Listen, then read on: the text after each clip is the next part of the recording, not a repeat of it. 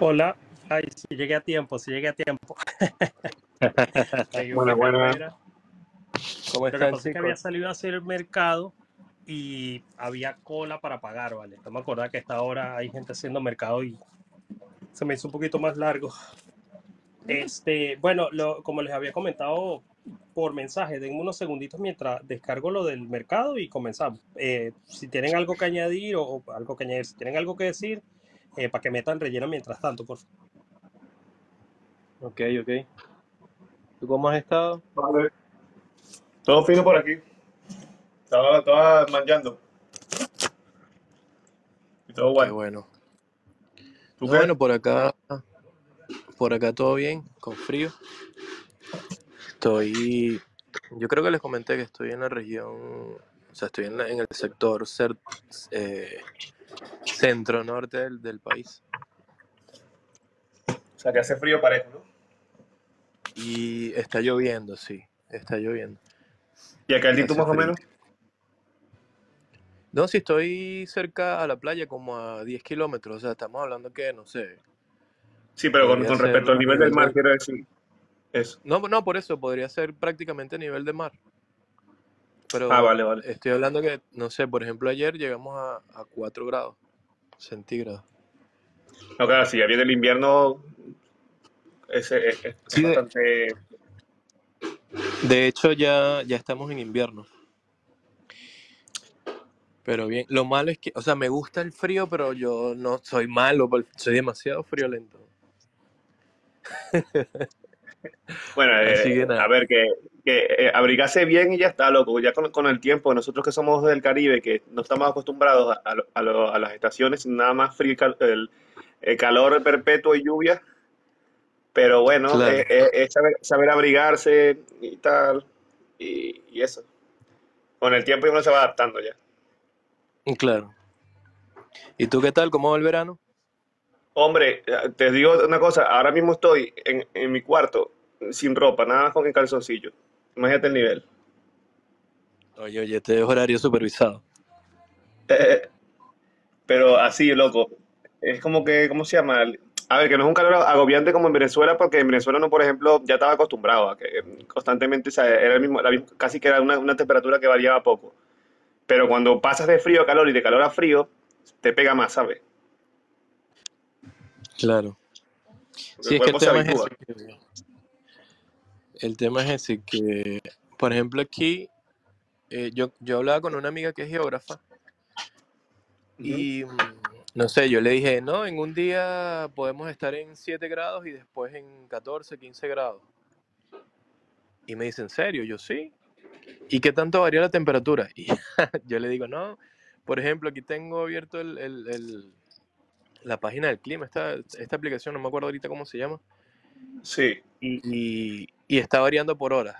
Y me dice, por horas, ya eso es mucho. Sí. Entonces, claro. ya, ya. Es que, es que, bueno, por ejemplo, en la zona, en la zona donde vive mi novia, que es el- como el norte de España, cer- cerca de Galicia, allí, allí están en verano ahora mismo, pero como es una zona, una zona montañosa del norte de España, eh, hay no sé qué cosa, una, una helada que no sé dónde, y, y ahora mismo está como en 12 grados. Y yo estoy aquí a 28 y ella está ya a 12 grados. O sea que movida. Uh, claro. En verano.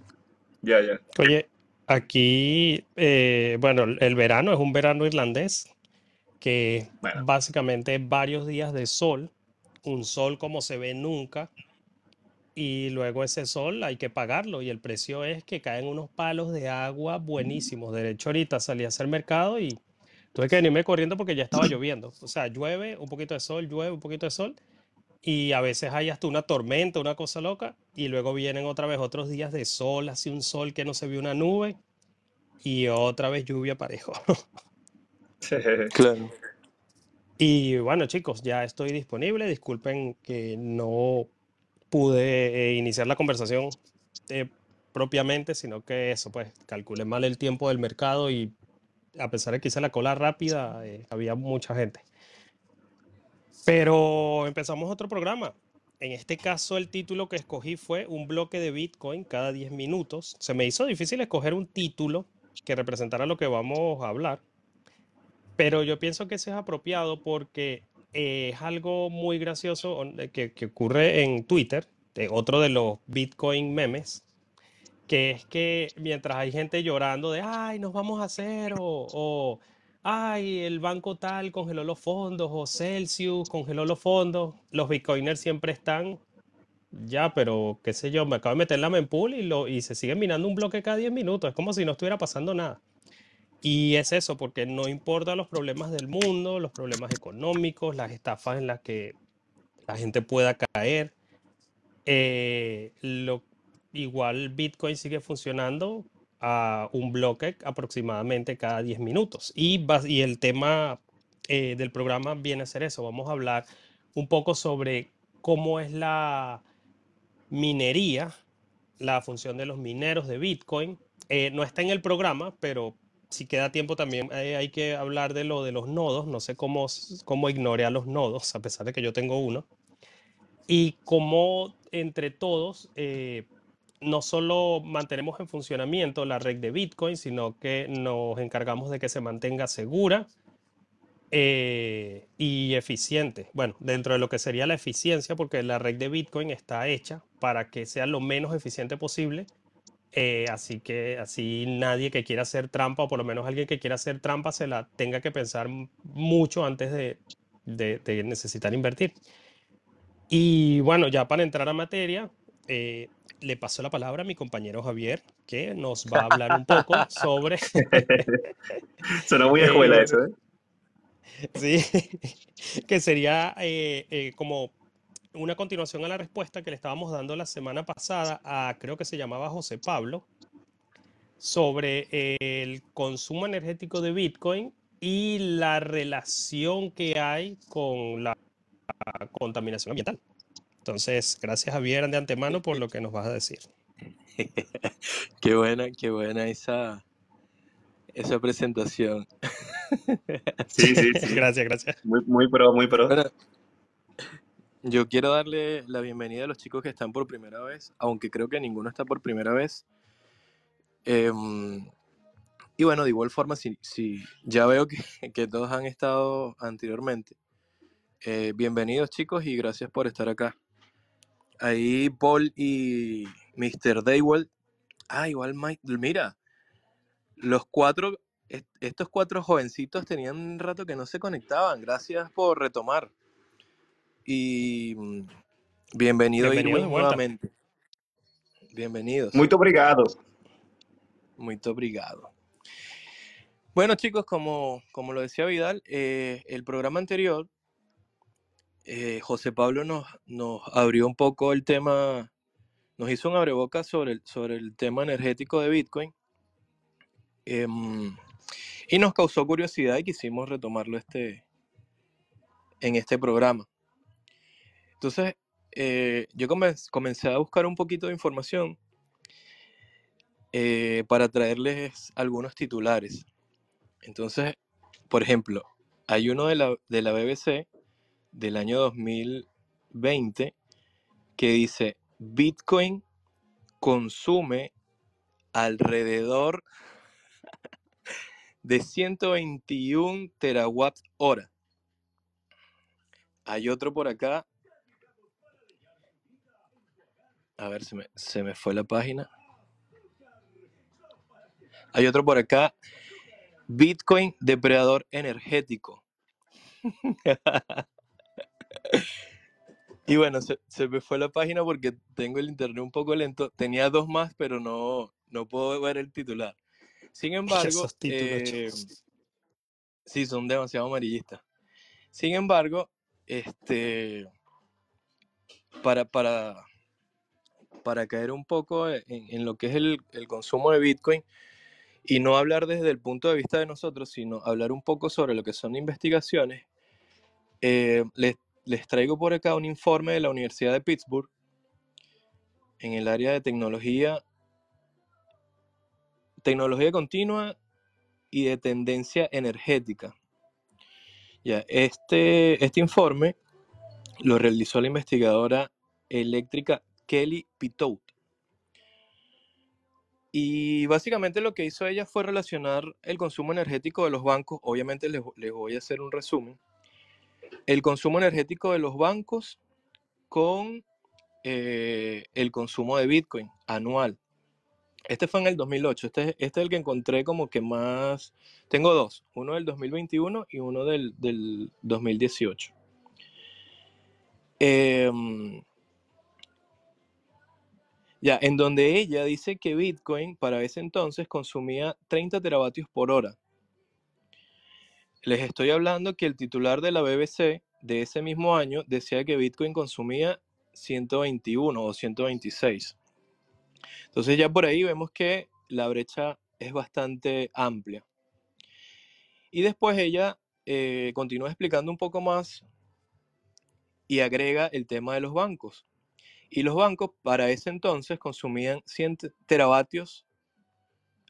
No tiene, no tiene, a ver, sí, 100 teravatios hora.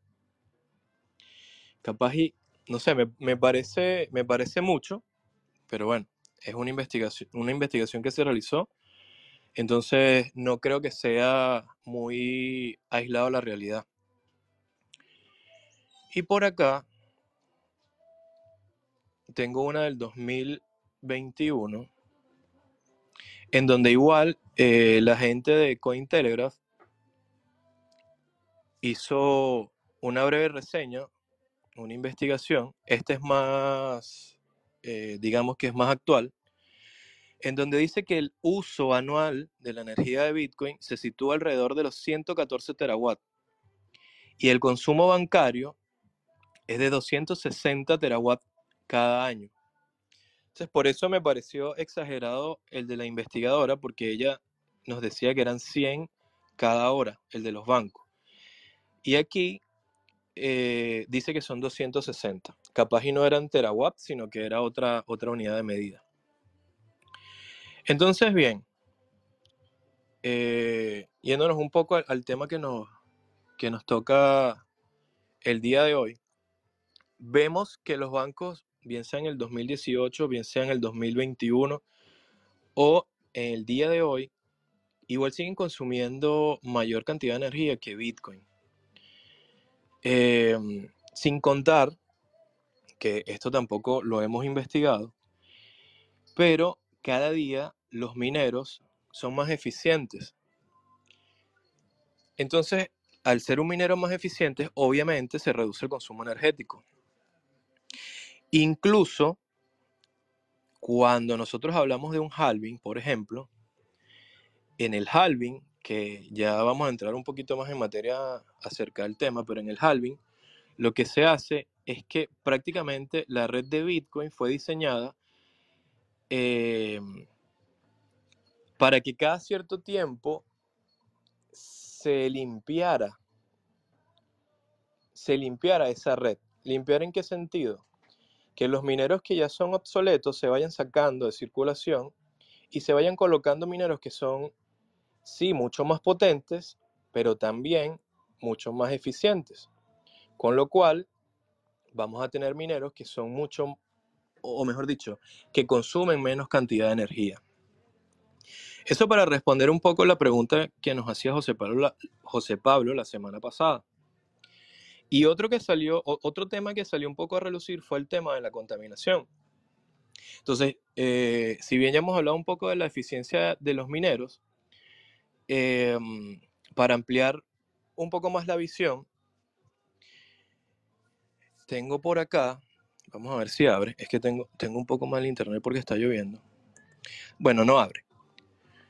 Eh, no me abre el link, pero em, Bitcoin, en otro de los titulares amarillistas salía que Bitcoin consumía más energía que Argentina, Finlandia y había otro país que en este momento no recuerdo.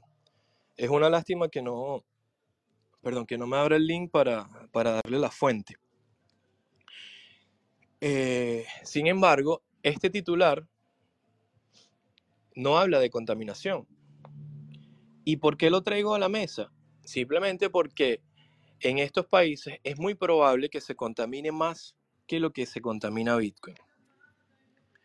Cuando nosotros hablamos de minería de Bitcoin, muchas veces, o la mayoría de las veces, se hace o por excedente de energía hidroeléctrica como lo hace China o como lo hacía China, porque China es un tira y encoge, a veces Bitcoin es legal, es ilegal, siempre con ese, con ese tema.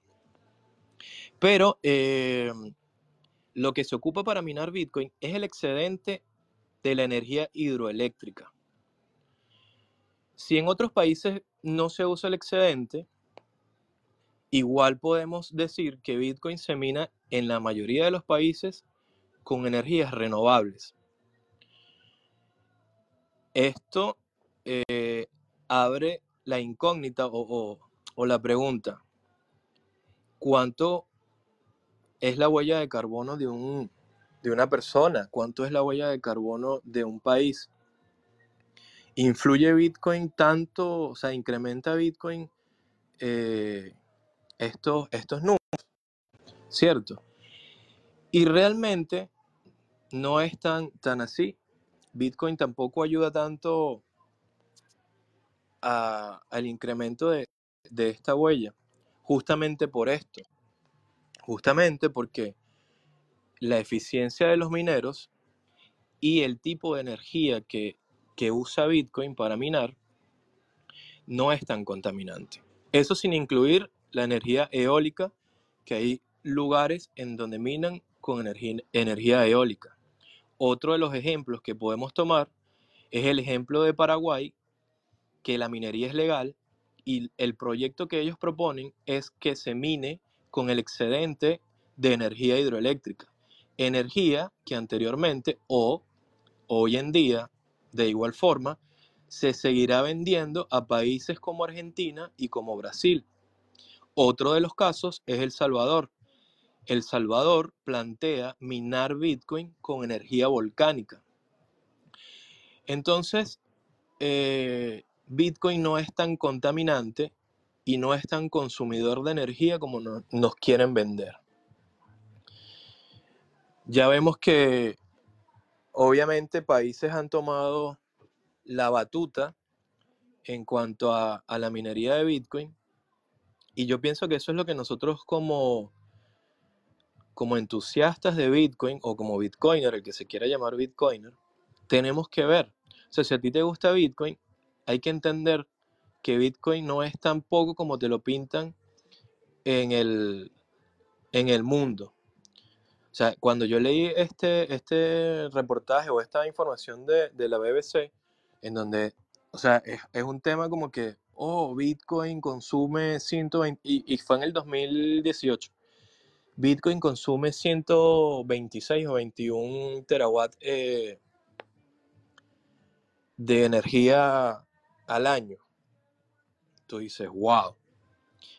Pero cuando comienzas a investigar un poco y haces la comparación, o mejor dicho, ves estos estudios, estas investigaciones, y te das cuenta que los bancos consumen mucha más energía, tú dices, bueno, ¿y de qué estamos hablando? Sin contar que, por ejemplo, para no entrar más en detalle, que, por ejemplo, la huella de carbono de un banco es mayor. O sea, un banco te consume muchísimo papel, hay muchas otras cosas que entran ahí que tú dices, ya, entonces, ¿de qué hablamos? Un poco, un poco hipócrita, o sea, como que virar la cara o fijar la vista nada más en Bitcoin sin hablar de su contraparte bancaria, ¿no? Que ya sabemos que tampoco es que sea tan, tan bonita cuando, cuando tú metes dinero ahí. Entonces, bueno, ya les di una antesala del consumo energético y lo que es la contaminación ambiental. Y eh, por ahí Vidal nos va a ampliar un poco el panorama sobre lo que es la minería y cómo funciona eh, la minería. Entonces, así como, como, como lo hizo Vidal en sus bonitas palabras, le doy el pase a mi compañero Vidal. Buenas tardes, mi nombre es Vidal Valera. Y antes de exponer mi punto, voy a reproducir las dos noticas de voz que tenemos pendientes, eh, siendo la primera de Irving. Vamos a ver qué comenta Irving. Ah, caramba. Buenas tardes, compañeros. una pregunta que le iba a hacer, bueno, ante todo, un saludo a cada uno de ustedes, los que integran esta, esta radio rec. Eh, una pregunta que le tengo por allí. ¿Qué tipo de máquina se puede, se puede utilizar hoy en día para minar Bitcoin? ¿Qué características debe tener esa máquina? Quiero Vale, responder. bueno. Ah, ¿le quieres responder? Porque iba a esperar eh, explicar cómo funciona la prueba de trabajo y ya Ah, luego vale. decirle, pero no sé si tú ya, si le quieres decir de una, lánzate pues y luego pongo la nota de Maizal. Ah, bueno, entonces vamos a hacer algo. Lo, lo voy a hacer de una. Eh, hay una, hay una cosa, yo creo que, que Irving nos escucha desde Venezuela. Eh, y hay una No cosa que nosotros, chamo. Creo, creo, creo, creo. Pero hay una cosa que, Altamente eh, probable. hay una cosa peculiar, ¿no? Y es que la energía, si es muy económica, de repente te sale a costo usar, de repente lo digo con ahí algo de suspicacia, pero- o mejor dicho, vamos a hablar aquí claro y raspado. En Venezuela, por ejemplo, o en Paraguay, que son los dos lugares en donde la energía es más económica en, en Latinoamérica, eh, prácticamente tú, tú puedes minar con un S9 y te va a ser rentable, ¿no? Un S9 te va a costar, qué sé yo, un S9 hablando de marcas, este es Bitminer. Eh, un S9, no sé, te va a costar, cuando el Bitcoin estaba como en, en 20 mil, te puede llegar a los 600, 700 dólares en un mercado normal. Y en, o sea, estoy hablando de Latinoamérica, porque en Europa es mucho más económico. Y en Venezuela te costaba alrededor de los mil dólares. Hoy en día esos precios han bajado, obviamente porque el Bitcoin ha bajado. Entonces, en Venezuela puedes encontrar ese 9, no sé, en unos 200, 300 dólares. Y eh, porque la, la electricidad es su- subsidiada, todo el tema que, que ya conocemos, el Bitcoin va a ser rentable.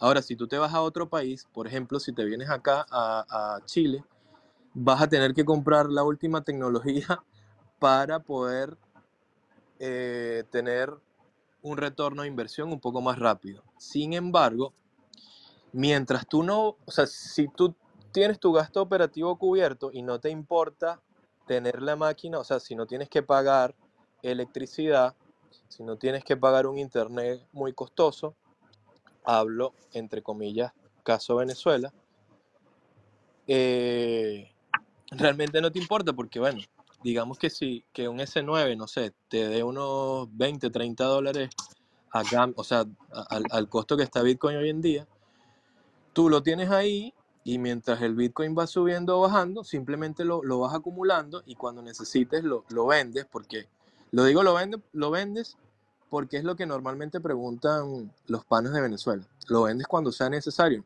Yo te recomend, yo en particular te recomendaría simplemente acumular. Entonces, bueno, Irving, eso sería. En Venezuela, la mayoría de los minadores te va a servir. Ya depende de lo que tú quieras, de cuánto, de cuánto sea tu ambición. Eh, y si tienes la Bueno, plata ta- para comprar uno u otro minador. Y también depende de Chévere. qué zona o, o de qué parte de Venezuela se encuentre, porque también una cosa es que sea barato y otra cosa es que sea estable. O sea, quizá en la capital y esas zonas sí, pero por ejemplo en, en mi pueblo, Ciudad Bolívar, que es más al sur, el internet es súper inestable. Eh, perdón, bueno, el internet también, obviamente, pero la electricidad también es súper inestable. Entonces, más gente Bueno, puede terminar quemando las máquinas. pa- para, para no ser, o sea, para no extender un poquito más el tema, eh, lo que, lo que necesitarías ahí sería más que todo la electricidad para proteger la máquina, porque el internet, Mm, eh, y quizás lo- este tema lo toquemos un poco más adelante, el internet no tiene que ser tampoco un internet tan bueno. Lo que importa allí es que el internet sea constante. Entonces, bueno, ya cierro con esto. eh, disculpa, Vidal, que me extendí. Eh, vale, voy con la nota de Maizal. No creo que el problema de la contaminación respecto a Bitcoin sea, sea responsabilidad del propio Bitcoin. Creo que eso es más bien responsabilidad de, de la producción eléctrica. Quiero decir, la producción eléctrica puede ser limpia o puede ser contaminante. Eh, depende de, de cuál estemos utilizando, pues estaremos contaminando o no.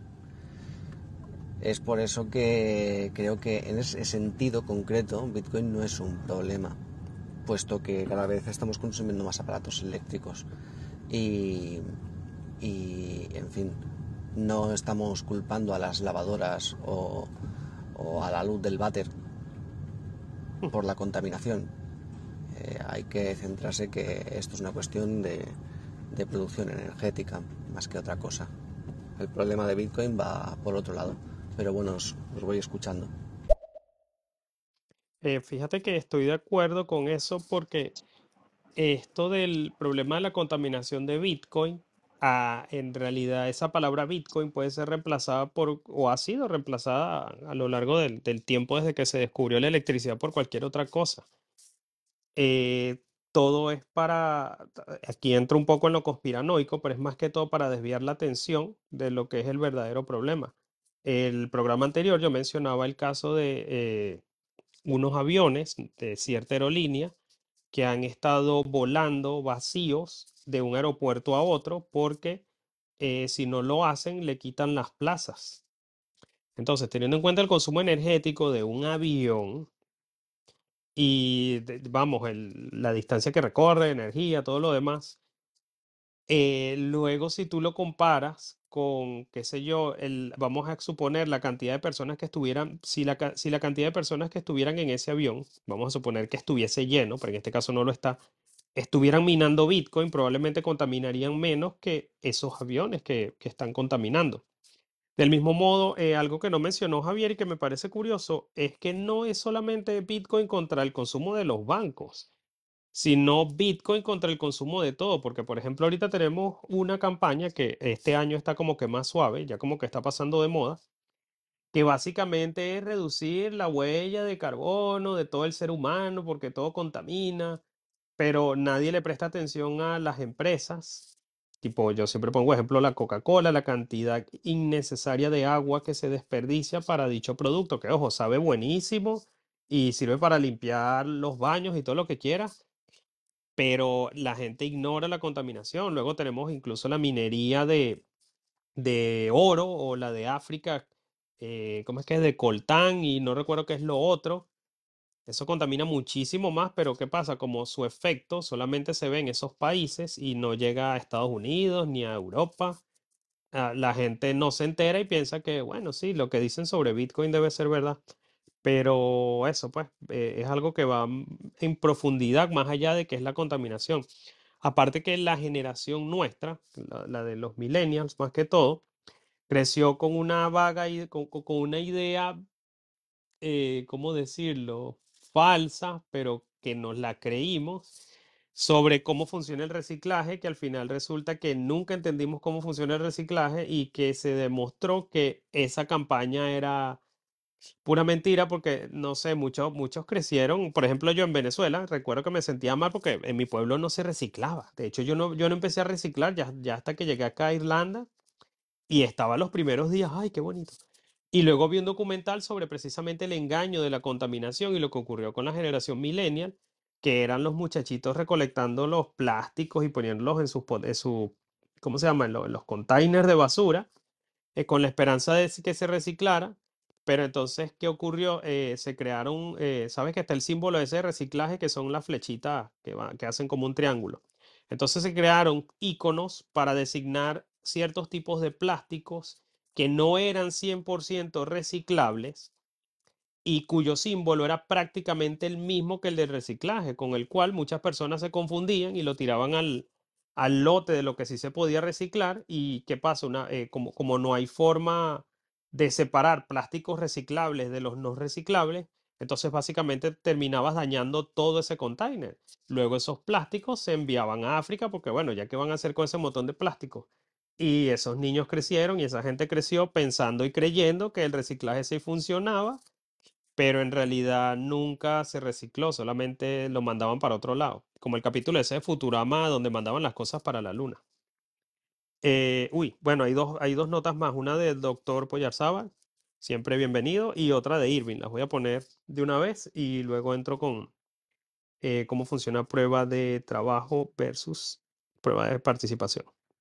Hola, hola amigos. Pues no ha habido muchos cambios.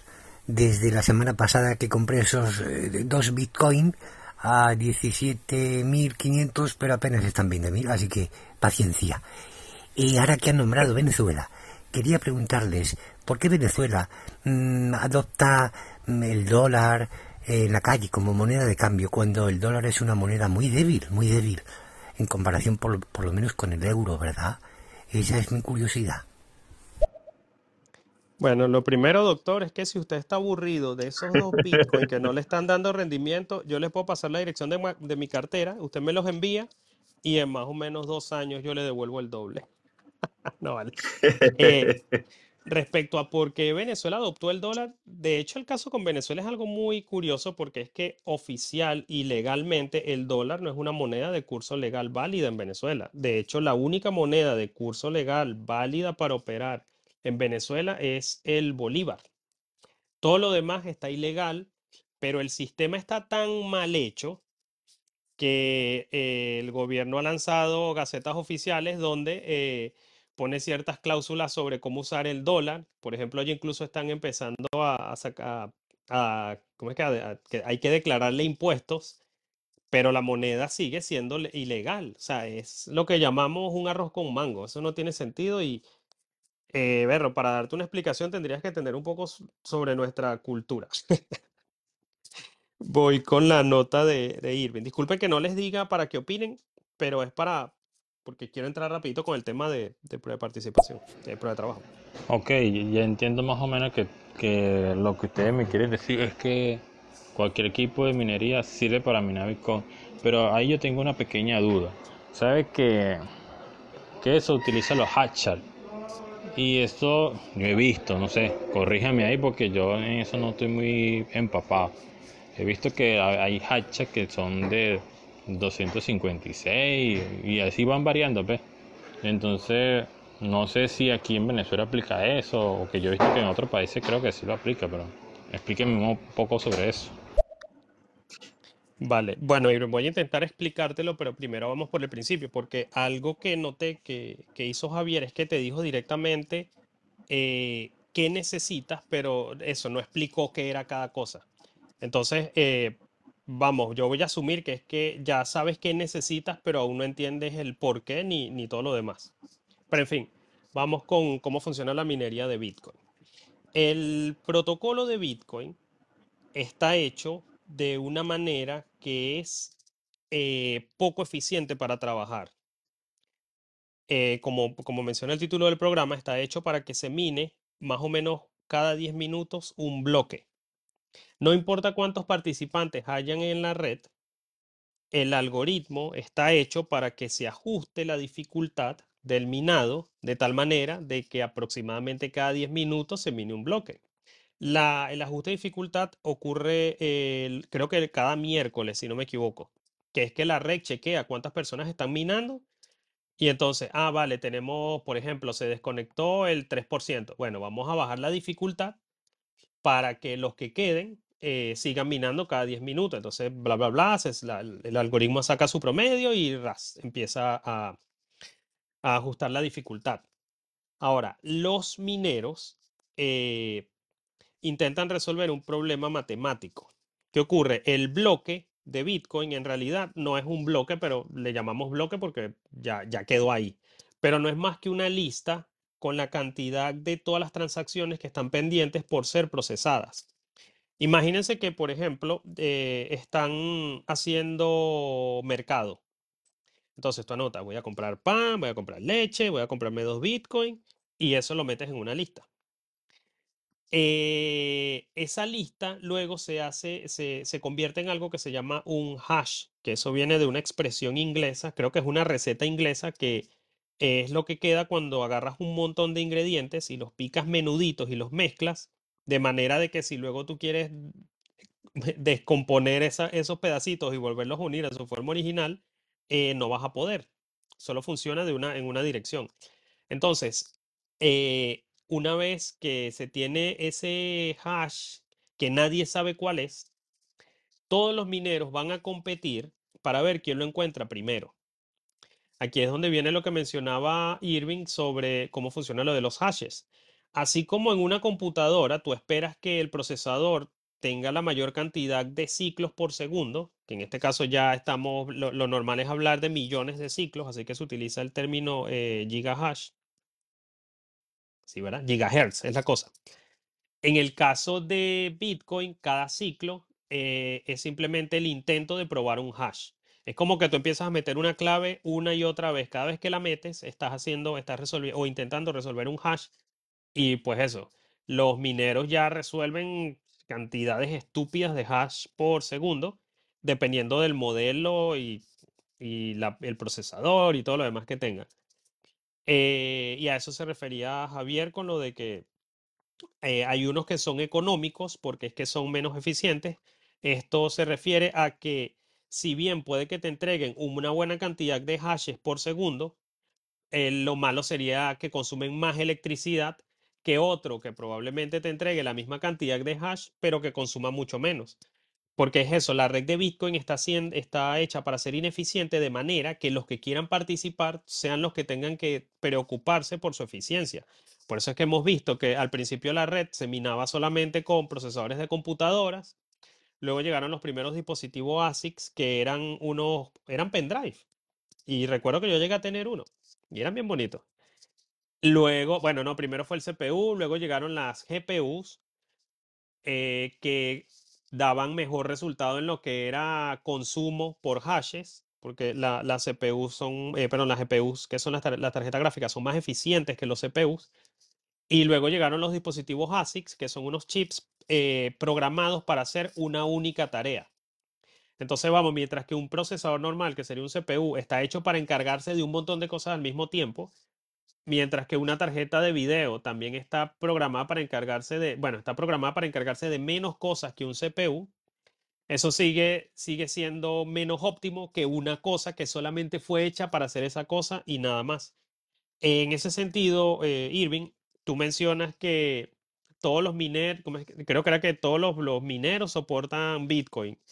Eh, depende, porque aquí entra lo de los algoritmos. Eh, la red de Bitcoin eh, berro, creo que el- no recuerdo cómo se llama el, el- el algoritmo de minado, ¿vale? ¿Cómo se me va a olvidar? Algoritmo de Pero hash caso, seguro. no, no, no, eh, tiene que ver con lo de script y otras cosas, pero el caso es que hay unas redes de, de bloques cuyo algoritmo de trabajo es el script y otros hay que ahorita no recuerdo. Y, dependiendo de la red que tú vayas a minar, vas a encontrar mineros especializados en esa red. ¿Qué ocurre? Si hay varias redes que utilizan el mismo algoritmo, entonces en ese sentido, un mismo minero o una misma máquina de minado sí te va a servir para varias redes.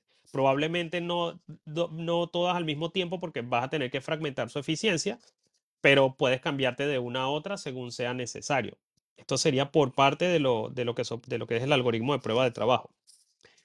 Entonces, el problema del algoritmo de prueba de trabajo es que está hecho para ser ineficiente. Esto para prevenir que la gente se adapte muy rápido a él y termine perjudicando la red. De hecho, fíjense la cantidad de años que ha tomado la optimización de los mineros, pero a la misma vez el Bitcoin está preparado de tal manera de que cada vez se consigue menos Bitcoin, que es lo que mencionaba Javier eh, sobre el halving. Entonces, es un sistema muy interesante porque es como que este Satoshi Nakamoto pensó en eso, o sea, entender lo tramposo que somos los humanos y intentar adelantarse una buena cantidad de años en el futuro para que fíjense que no, no, no se ha tenido que, eh, ¿cómo se llama? Adaptarlo. Ahora, por otro lado, está la contraparte, que es lo que se conoce como prueba de participación, que es lo que nos están vendiendo como que el futuro y todo ese bla, bla, bla, al cual supuestamente Ethereum por fin va a migrar este año, creo que serían dentro de varias semanas o meses, en el cual ocurre lo siguiente. Fíjense, en la prueba de trabajo eh, se utiliza el término minería porque es muy parecido a minar algún... eh, uy, se me están yendo las palabras. ¿Cómo se llaman la- las cosas que uno mina? Algún mineral. Bueno, eso. Sí, sí, lo- bueno, lo que pasa es que mineral era como que, bueno, minar minerales, ¿sabes? Sí, metales, Eh, metales entonces preciosos. imagínate, ajá, entonces imagínate que están, cada persona es una máquina de minería y están dale con el pico y pala buscando pepitas de oro. eso, claro, tienes que invertir en comida, en agua, en comprarte los picos. las- el año que, el año siguiente sale un pico que es súper eficiente porque cuando, cuando golpeas te amortigua y te hace menos daño en la mano. Entonces, fíjense, la eficiencia va por ese lado. La, el la tierra sigue estando exactamente igual. Cada vez va a haber menos oro. El que se tiene que dar mala vida por ver cómo resuelves e- e- eres tú, el minero. En prueba de participación ocurre algo muy raro. No hay esfuerzo sino que todo se basa en quién tiene más del token. Por ejemplo, en prueba de participación de Ethereum, eh, utilizas algo que se llama el staking, que es el bloqueo de tus fondos para que no puedas moverlos y a cambio de ello eh, obtienes eh, participación en la gobernanza de la red. Fíjense que ya aquí empiezan un poquito complicaciones. Entonces, en el caso de preparticipación no existe prueba de trabajo, sino que es como que imagínate, tú simplemente agarras y metes tu- tus tokens en un banco y, la- y el algoritmo está hecho para que cada cierta cantidad de tiempo mágicamente aparezca una cantidad de, en este caso, de Ether. No sé cuál sería la velocidad porque no, no me he puesto a detallar. En el caso de Bitcoin sabemos que es un bloque cada 10 minutos y, que es una cantidad tal. No sé cómo va a ser en Ether, en Ether, pero el caso es que, eh, por ejemplo, en Bitcoin, para tú ganar más tienes que invertir en máquinas de minado. En Ether, para tú ganar más tienes que invertir más comprando Ether. Y el Ether solo se lo vas a poder comprar a los que eh, los estén vendiendo, pues, porque vamos a suponer, los que... eh, Ver, ¿cómo le explico así? Porque es que tiene demasiada trampa. Tipo, por ejemplo, que este eh, Vitalik Buterin, que es el creador de la red, él es, uno de los que tiene más Ether en el mundo. Entonces, automáticamente él va a ser uno de los, entre comillas, mineros que más rápido le va a sacar ganancia a Ether cuando haga ese, ese staking, que es ese bloqueo de fondos.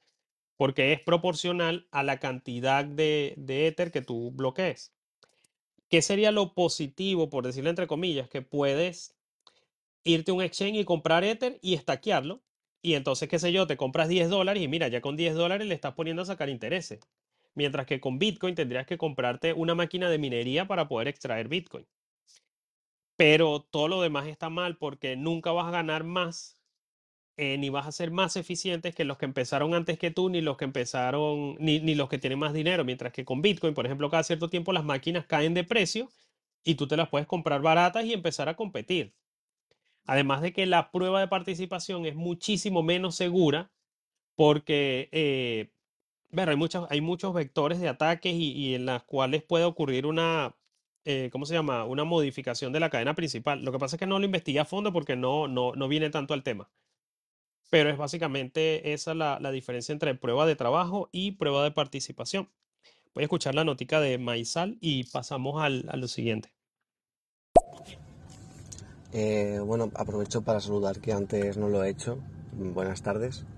Y nada, quería haceros una consulta, a ver si podéis ayudarme. Eh, mire, eh, ayer estuve mirando en una tienda a ver qué, qué- qué podía utilizar para, para, para minar y, tengo dudas sobre qué pico comprar. Eh, y una vez adquirido el pico, ¿a dónde tendría que ir para, para, para minar los bitcoins? Quiero decir, es que no sé si, si se, se mina en rocas, si se mina en playa, si se mina en montaña, a ver si podéis echarme una mano. Muchas gracias. Joder, Maizal, te la comiste porque hiciste que me diera cuenta que omití una parte muy importante. Al principio, eh, cuando estaba Bitcoin nuevecito, la gente minaba por su cuenta. Simplemente te bajabas el cliente para minar, que era la misma cartera de Bitcoin, y la abrías y ya, y ahí estabas minando Bitcoin.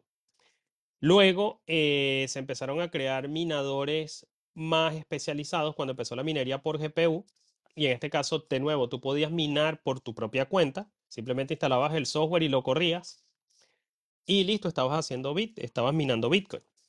¿Qué ocurrió? Llegó un momento en que la red, ya la dificultad estaba tan alta que minar por separado no era muy difícil. Imagínate que está mucha gente minando eh, oro, en este caso, vamos a ponerle oro, pero todos están por su cuenta.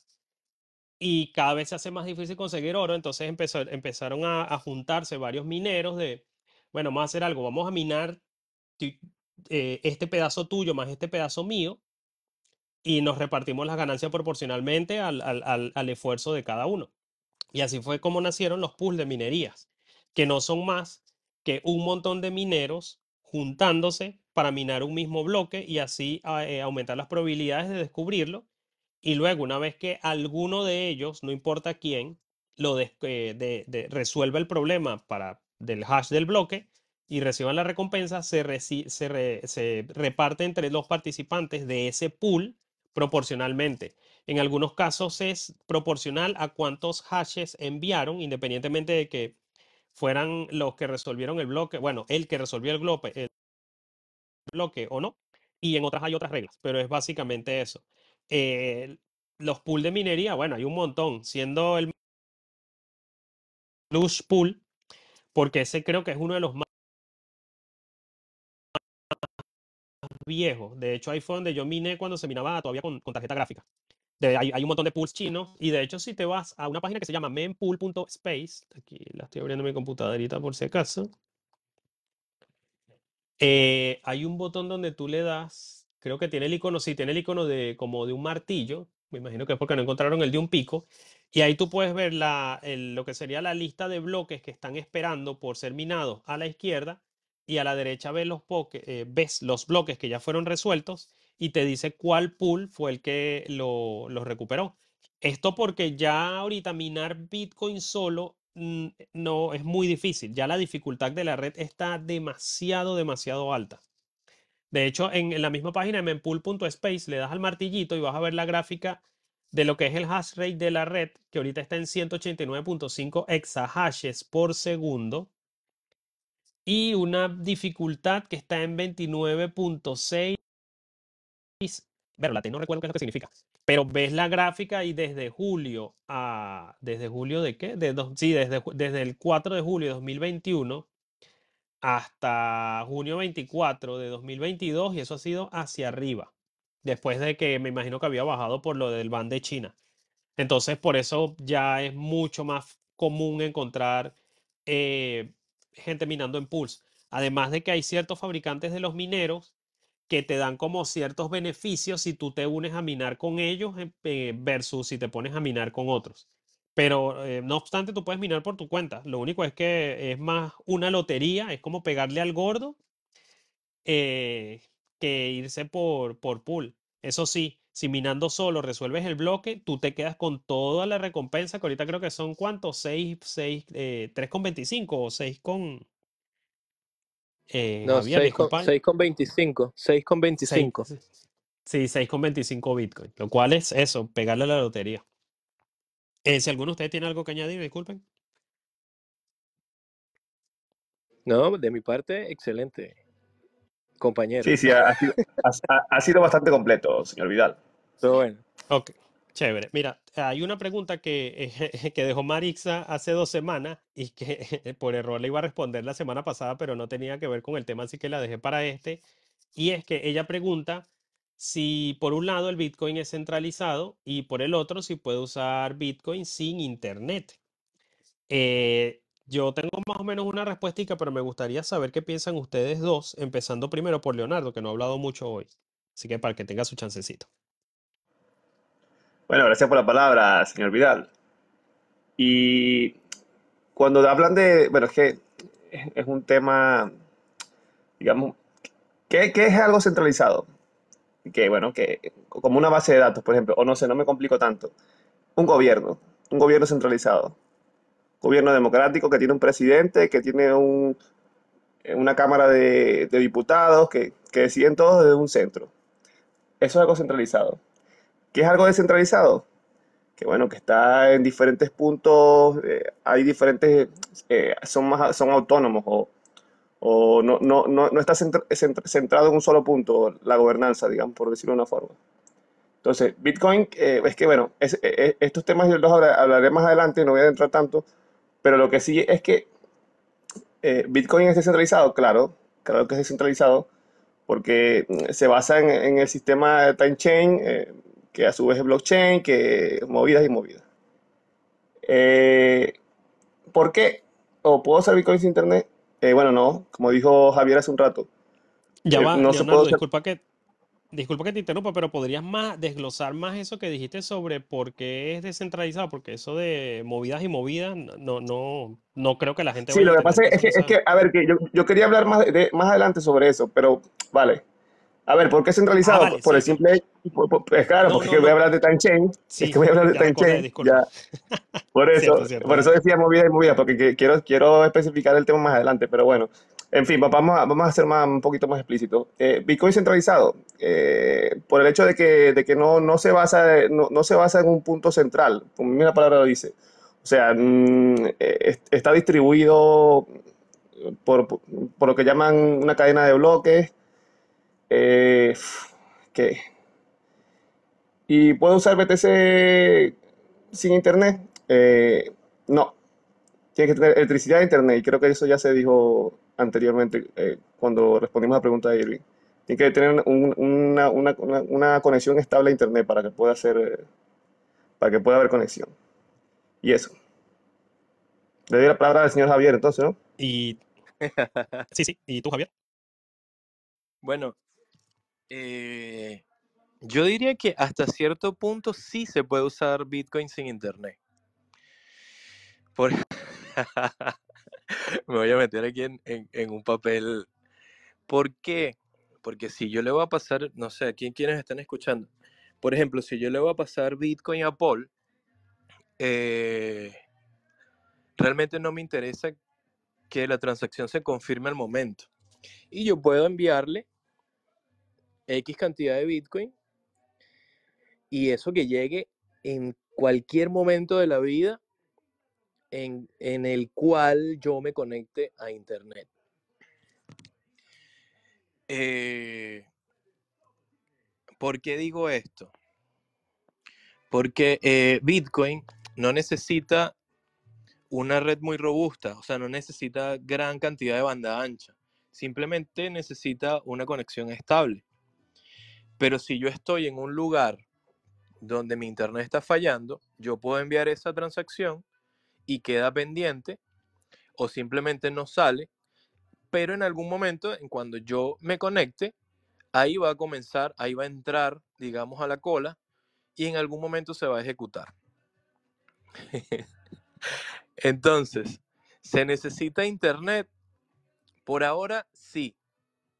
Pero si tú confías en esa persona, si es un hermano, si, si es tu un familiar, si es alguien muy, muy, muy cercano y no tienes internet en ese momento, tú puedes enviar y esperar. Que se pueden usar otras, otras eh, redes, sí, es verdad. Están las redes Merge, si no me equivoco, que son como una red de, de o una señal de radio en donde se ha probado que se puede enviar una transacción de Bitcoin. Mucho más lenta, pero se puede. Retomando un poco la pregunta de Maritza, que es, oh, disculpen chicos, pero mi internet está pésimo ya. Voy a salir y entrar a Trello. Ajá, ¿Quieres que te ¿es la repita? cen- Ok. No, no, ya, ya, ya. Es que estoy desde el computador, pero entonces me salí acá desde el teléfono. Entonces, em, ¿es Bitcoin centralizado y se puede usar BTC sin internet? Bueno, ya respondí, ¿se puede usar Bitcoin sin internet? Sí. Em, para que la transacción se complete, debería ser en otra, en otra red, como una red merge o merge. No sé realmente cómo, cómo se pronuncia. Este, y el tema de Bitcoin centralizado, Bitcoin no es centralizado. Bitcoin es descentralizado.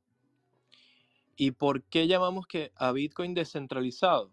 Bueno, justamente comenzamos o podemos comenzar el tema por los mineros.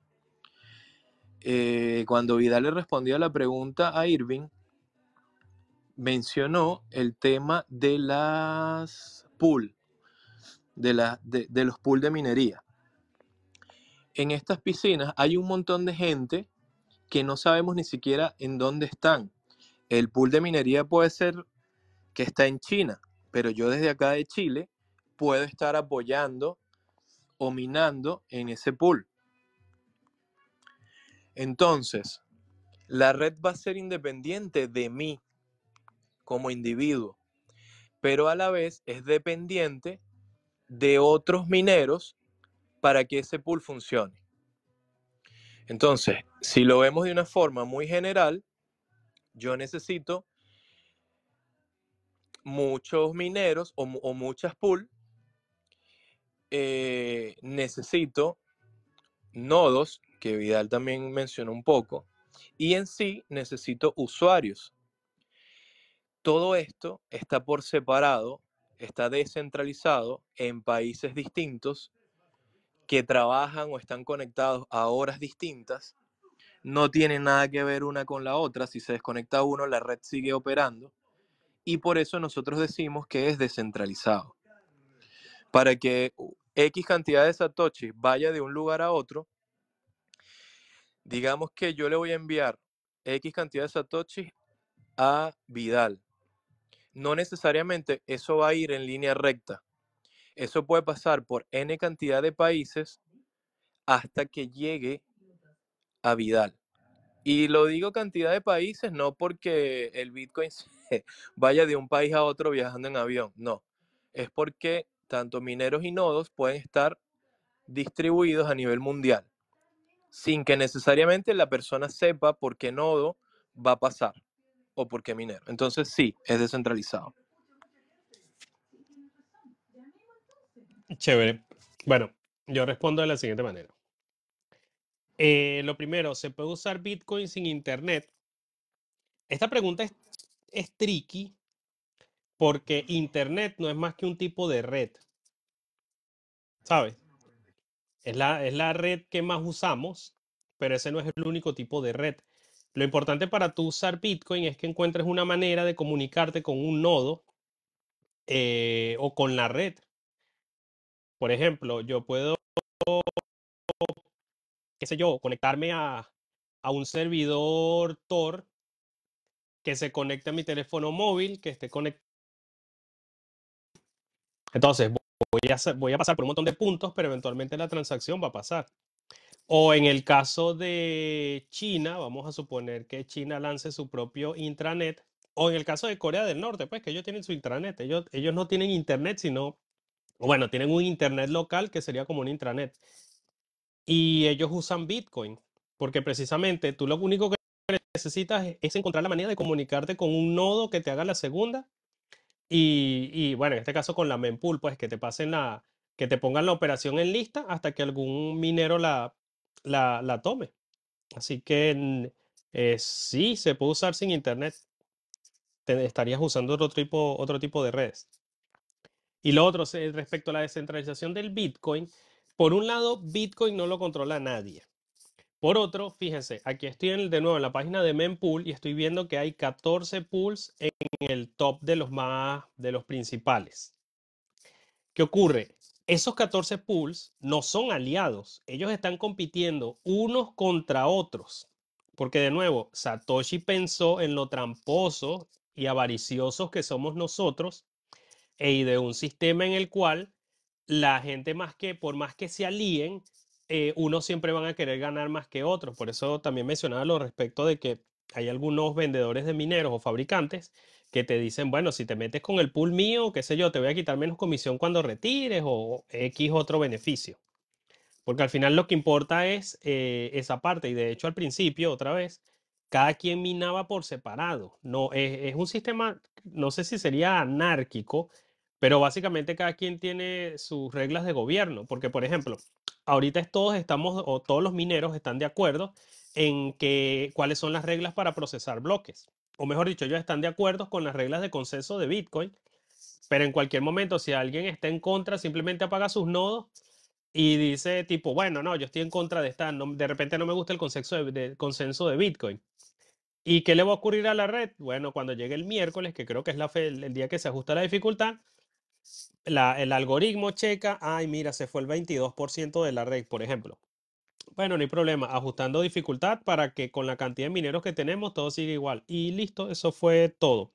No es un como ocurre en prueba de participación, que el que tenga más tokens bloqueados este, puede incluso tener el control, el control total de la red, porque en prueba de participación existen eh, votaciones y elecciones para determinar las reglas de consenso. Tipo lo que ocurrió hace varios días en la DeFi de que, en una DeFi de Solana, donde habían llamado elecciones para tomar el control de la cartera de una ballena. Imagínense usted, ¿tú te imaginas que en Bitcoin la gente votara y que no, hay que quitarle la, los Bitcoin? Esta cartera tiene 72 Bitcoin y no los ha movido en 10 años.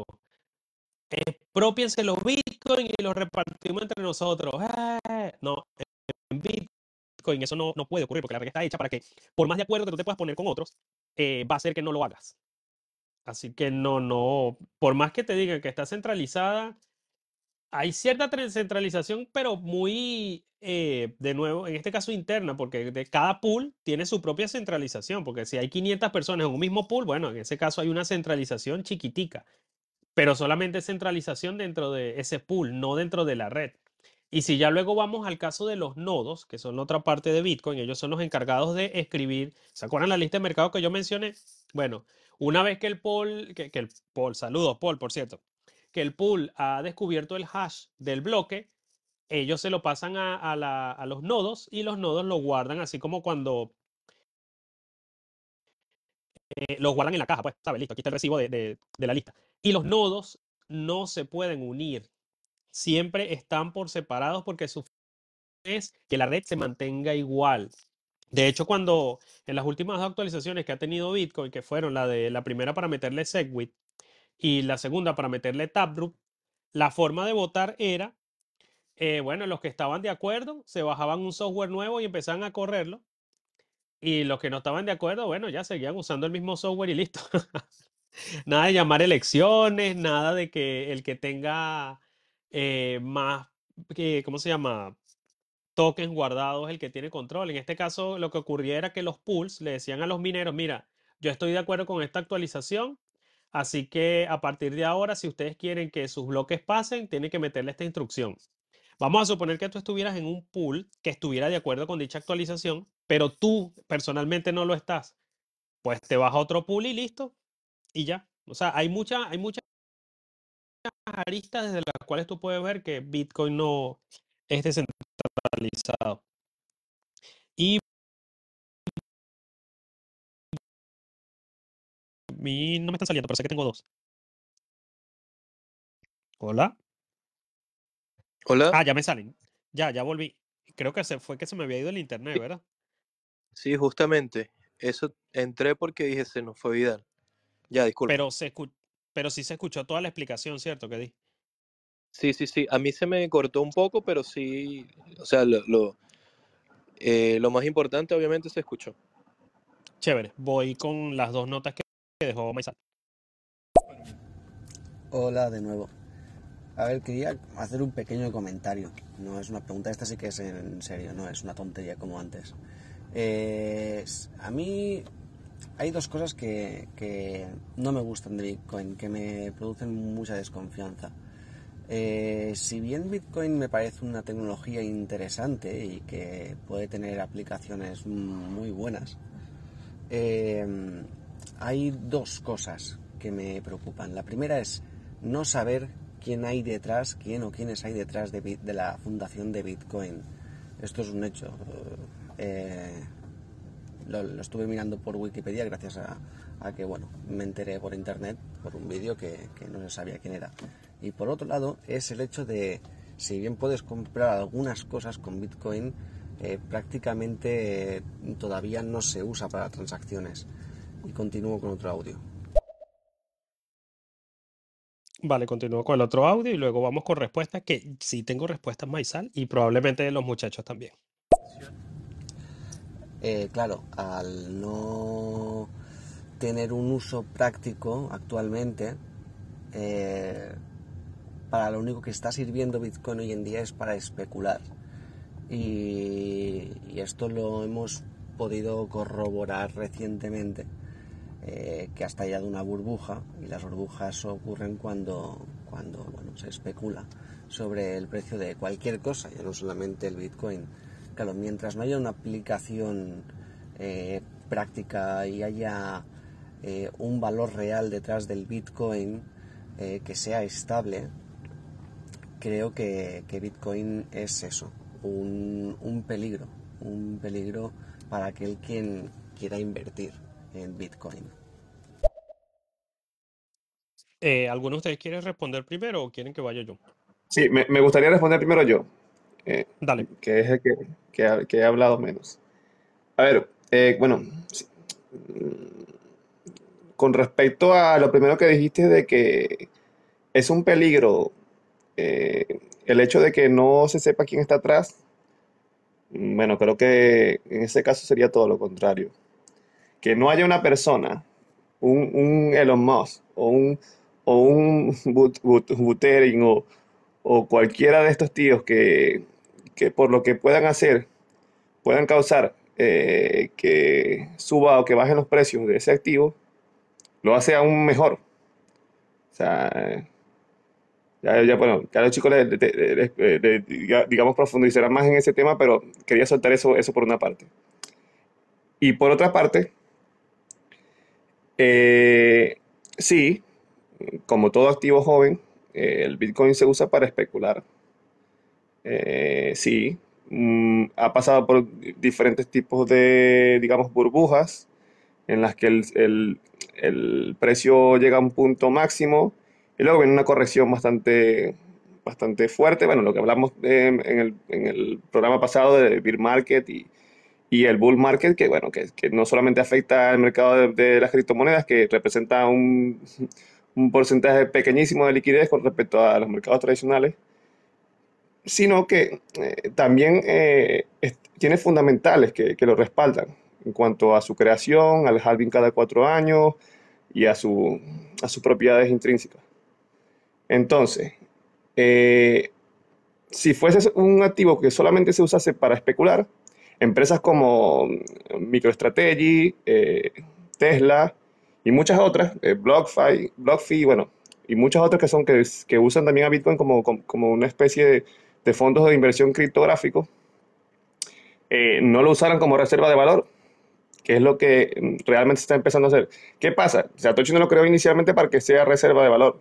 Eh, la, digamos que el, propósito inicial era un, que, que sea un, ¿cómo se llama?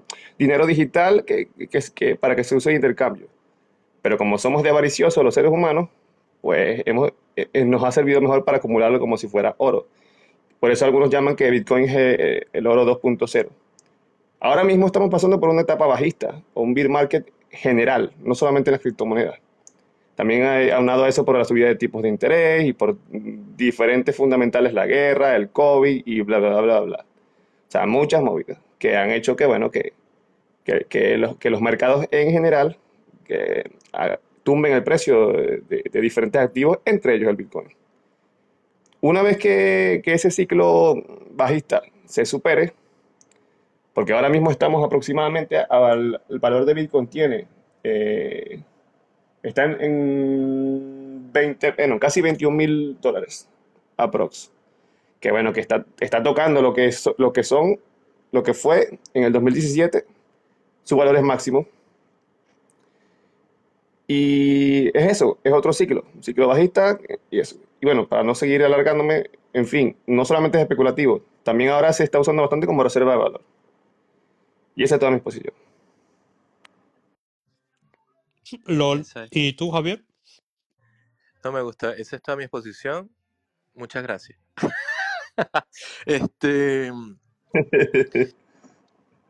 eh, bueno, yo no me voy a ir por el tema filosófico y eh, lo romántico que podamos tener nosotros con, con, con Satoshi lo que, lo que está escrito en el, en el libro blanco.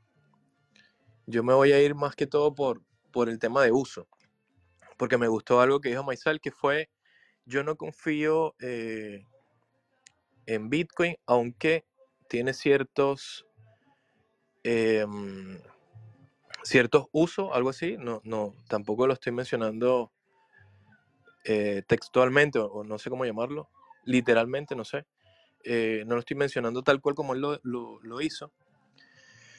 Eh, sin embargo, esa frase me gustó y lo otro que dijo fue una burbuja.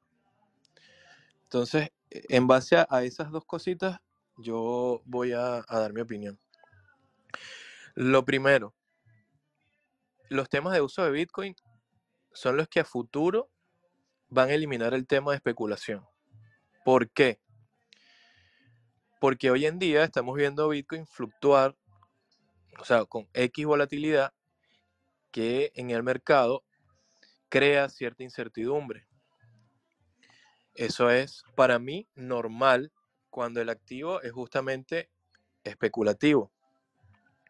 Sin embargo, yéndonos al, al- al punto de la usabilidad de Bitcoin, cuando por ejemplo decimos envío de remesas, a mí no me importa jugar con el, el valor del Bitcoin. A mí no me importa sacar una utilidad.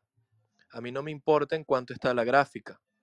Simplemente me interesa en que ese activo es fácil de vender. Si yo lo compro en un punto A y lo necesito en un punto B, no me interesa en cuánto lo compre. Lo que me interesa es que si yo compro 100 dólares, el equivalente que me llegue al punto B sea de 100 dólares.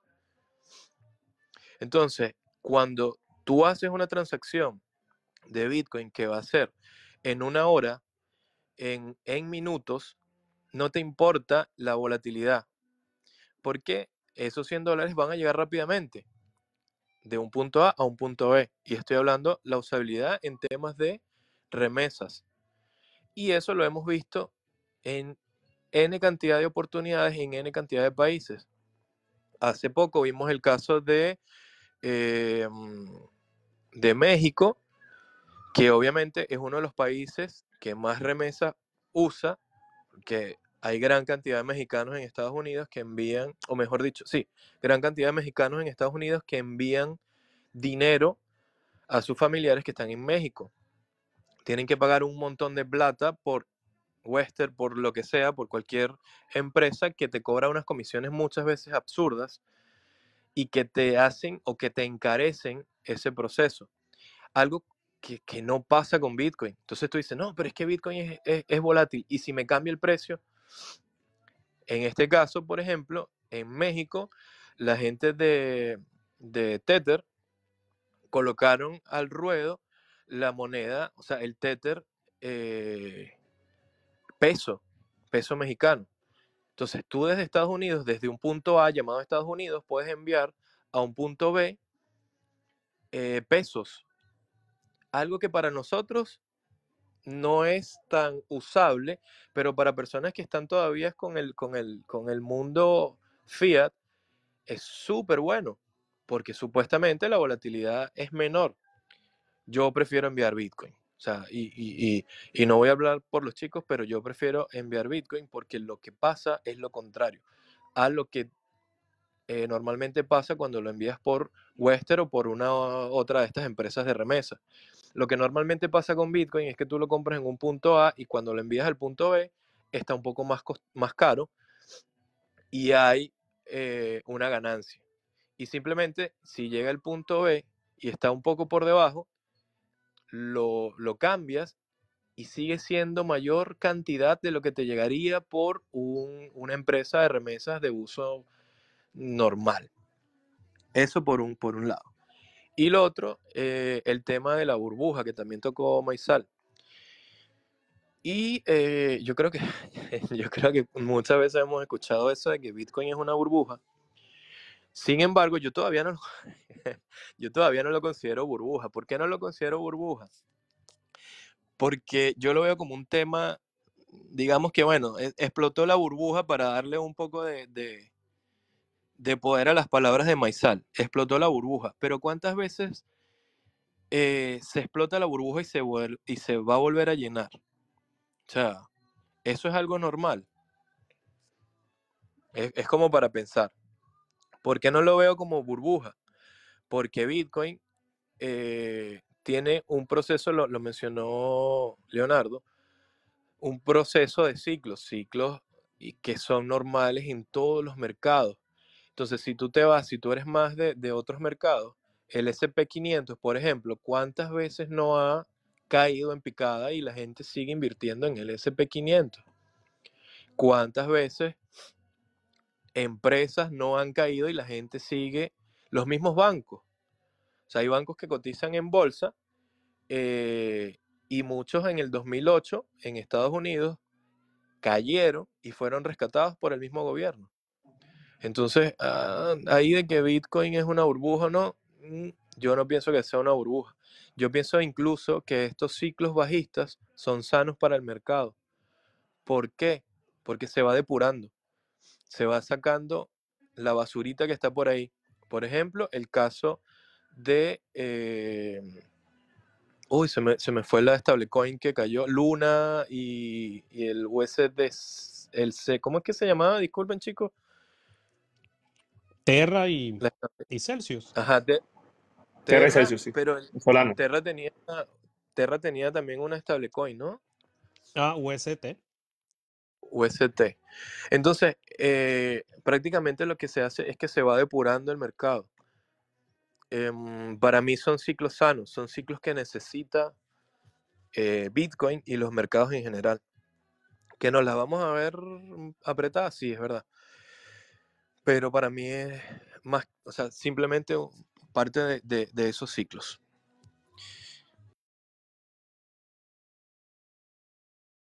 Eh, uy, ¿qué pasó? ¿Me escuchan? ¿Aló? Sí, sí, sí. Sí, sí, habla. Qué raro. Es que el micrófono sigue si- diciendo que estoy muteado, qué raro. Bueno, fíjate, respecto a, la- a lo de no saber quién está detrás de Bitcoin, esa parte a mí me encanta porque Bitcoin fue creado para que nosotros fuéramos los responsables de nuestras finanzas. Nosotros estamos acostumbrados a que siempre necesitamos que alguien se haga responsable de nosotros, alguien a quien echarle la culpa cuando las cosas van mal, pero bueno, y también van a gloriarlo cuando las cosas salgan bien. Bitcoin no está hecho para que hagamos esas cosas que si te pones a ver son infantiles porque son conductas que normalmente uno esperaría de niños. Sabes, que uno ve a los padres o a los adultos como que, wow, mira, comparado conmigo que soy un mero mortal. Pero y una vez que tú eres un adulto se supone que tienes que ser responsable, pero por alguna razón no, necesitamos siempre a alguien a quien echarle la culpa, alguien que nos diga qué hacer, alguien a quien seguir. Por eso hay gente que busca la religión, porque y otros buscan eh, influencers, gente que piense por ellos. Eh, así que más bien a mí me encanta que con Bitcoin, todo lo que yo necesito saber de Bitcoin lo tengo, tengo que poner eh, mi esfuerzo. De hecho, es como una extensión de la prueba de trabajo de la minería, es un filtro para que la, para que la red, en este caso el sistema económico, esté un poquito más depurado, porque vamos, va a haber gente que no en realidad no le interesa nada de Bitcoin, sino que lo que va a entrar es con su mentalidad de tiburón de quiero plata, me quiero hacer millonario. Pero el sistema está hecho para que el que entre con esa mentalidad salga perdiendo, porque tienes que educarte y tienes que entender cómo funciona Bitcoin. Una vez que tú lo entiendes, es que te das cuenta que decir eh, eh, tipo eso, pues de que, oye, qué chimbo que Bitcoin no esté, detrás de Bitcoin no esté nadie. Porque total, si la moneda crece, es porque los que están involucrados en la red han hecho que crezca. Y si la moneda cae, es porque están los que están involucrados en la red han hecho que caiga. Ahora, hay que también tener en cuenta que no solamente los bitcoiners compran bitcoin. Por ejemplo, el caso, la caída que tuvimos desde, creo que fue de 45 mil a 20 mil, fue ocasionada porque a los genios de la red de Terra se les ocurrió comprar no sé cuántos mil bitcoins para ponerlos como colateral, porque ellos decían que no, nuestra moneda es la mejor del mundo, esta no se va a hacer o nunca. Perdón, y compraron bitcoin como colateral. La condenada moneda se empezó a caer y los tipos empezaron a vender bitcoin como locos, lo cual ocurrió que el precio bajara, porque vamos, cuando la gente se está deshaciendo de un producto, este eh, significa que tiene menos valor y por ende el mercado reacciona de tal manera y se vino esa caída. Entonces, la gente que no está informada sobre esos acontecimientos, lo primero que hace es echarle la culpa a Bitcoin. Y de hecho, por eso el programa pasado el título era, ahora sí nos vamos a cero, porque por alguna razón siempre es culpa de Bitcoin, hasta que te pones a ver, la, de nuevo, está ahora el caso de Celsius. Eh, Maizal, te recomiendo que le, que le pares a, cómo está esa movida ahorita, que es que parece que no tienen suficiente liquidez, porque ¿qué ocurre? La gente depositaba sus criptomonedas, ellos empezaban a depositarlas en otros servicios para sacarle intereses y con parte de esos intereses pagar a los clientes, o sea, una especie de Ponzi 2.0. Y el caso es que luego de lo de Terra la gente se asustó y quiso retirar sus fondos, se estaban quedando sin, sin liquidez, estaban a punto de ser eh, liquidados, en su posición de criptomonedas estaba a punto de ser liquidados, porque por cierto, algo que me gusta de, la, de las criptomonedas y que lo mencioné en el programa pasado, es que por lo menos la información es pública. Eso sí, tienes que saber cómo encontrarla, pero una vez que la encuentras tú puedes ver exactamente todo lo que está ocurriendo y puede salir el CEO de la empresa a decir todo está bien y tú mostrar las pruebas de que no, todo está mal. Claro, lo malo es que, bueno, necesitarías que, los que eh, a los que les muestres las pruebas entiendan ese tipo de lenguaje, ¿sabes? Que la mayoría no lo tiene porque lo que quieren es hacer plata. Nadie quiere aprender, lo que quieren es hacerse millonario. Eh, y el caso es que los de Celsius bloquearon todos los retiros de, de su... Entonces, eso no es culpa de Bitcoin, eso es culpa de la mala gestión de los seres humanos, que somos unos lambucios eh, y miserables en cuanto al dinero de otros. Y eso ha hecho que el dinero, que el precio de Bitcoin siguiera cayendo. Luego está la economía global, que es que los precios de los mercados han estado cayendo, pero como nos venden la idea de que el dólar y el euro son stable coins, ¿sabes? Monedas cuyo valor no cambia, uno sigue pensando siempre, bueno, un euro es un euro.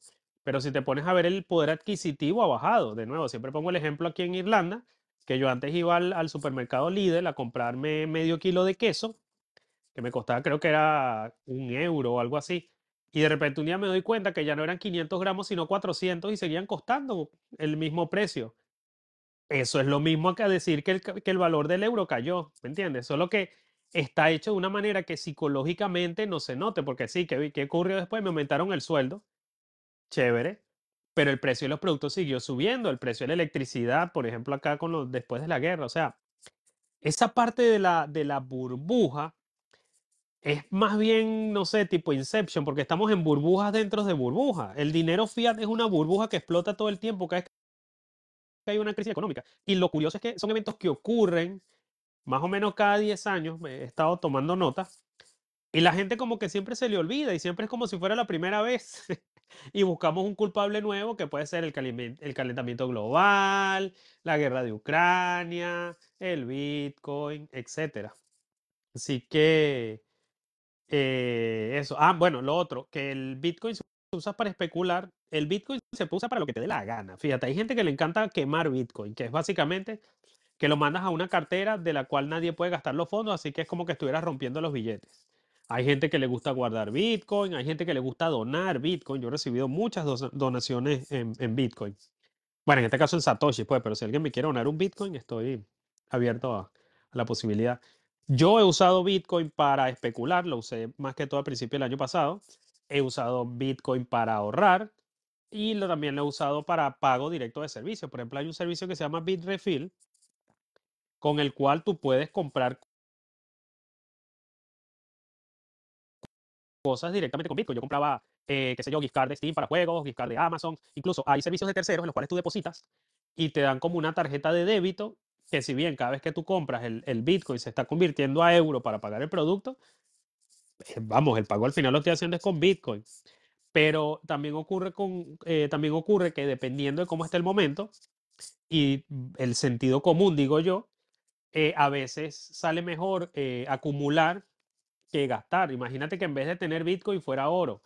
Tú vas a decir, bueno, pero es que estamos en una burbuja del oro, porque ¿quién usa oro? O sea, yo no he visto a nadie comprando con oro, pero que no veas a nadie comprando con oro no significa que haya gente en algunos lugares del mundo cuya situación económica sea tal que tenga que cambiar con oro. Y, eh, de- hecho, si tú ves la adopción de Bitcoin, normalmente ocurre en, en países donde necesitan adoptar Bitcoin. Acá en Europa, a pesar de lo mal que está la economía, la gente todavía no sabe lo que es pasar hambre o por lo, menos pasó, la última vez que pasó hambre fue hace muchos años y ya se les olvidó cómo es que funciona ese tipo de cosas y piensa que, nada, aquí lo que estamos es bien. De hecho, la otra vez yo le hablé a mi jefe de, no, yo estaba ahorrando en Bitcoin. Y él, "Pero, pero ¿y para qué tú haces eso? No sale mejor que tengas los euros en tu cuenta bancaria y le ganas interés. Esa moneda siempre sube de precio. Y yo, si tú fueras venezolano, mijo, o sea, qué suerte tienes tú que Irlanda después de la, de la crisis de más o menos 2010 o algo así, le ha ido bien y esperemos que le siga yendo bien porque yo vivo acá. Pero es eso, o sea, hay un montón de factores eh, y un montón de cosas que hay que tener en cuenta antes de, de dar ese tipo de opiniones, que si bien son válidas, también denotan eso de que es que uno no está tan informado. Y, y es eso, yo por ejemplo conocí Bitcoin más o menos en 2010, 2011 porque estaba pasando hambre y no hallaba la manera de encontrar cómo hacer plata y me salió un artículo en una página web. Pero probablemente haber vivido en, una- en un país con una economía tuning así súper chévere, que me interesaría a mí también el Bitcoin. Y probablemente por eso tú también piensas lo mismo, pero esperemos que nunca llegue a la situación en la que tú veas que Bitcoin es el, el mejor refugio. Pues. Caramba, chamo, hablé bastante. Voy a poner la, la otra nota de Maizal. Y díganme, ¿ustedes tienen Bitcoin? Eh, ¿Cuál ha sido su experiencia con Bitcoin? Si es que sí. Ah, bueno, de esta ya más o menos hablé. Sí, eh, como mencioné, yo tengo Bitcoin. Ta- tampoco es que tengo Bitcoin, pero sí tengo. Empecé a comprar, eh, bueno, recientemente, porque en realidad yo lo minaba cuando no valía nada, pero tenía las llaves guardadas en un disquete y el disquete se me dañó, así que perdí, uy, como 100 mil Bitcoin, no sé, una cantidad estúpida. En fin, el caso es que lo empecé a minar de nuevo en, en 2021 porque Leonardo me habló. Eh, a minar no, empecé a comprarlo, haciendo DSA, DCA, que son compras periódicas. En aquel entonces, la primera vez que lo compré costaba 4 mil euros. Sí, más o menos 4 mil euros. Y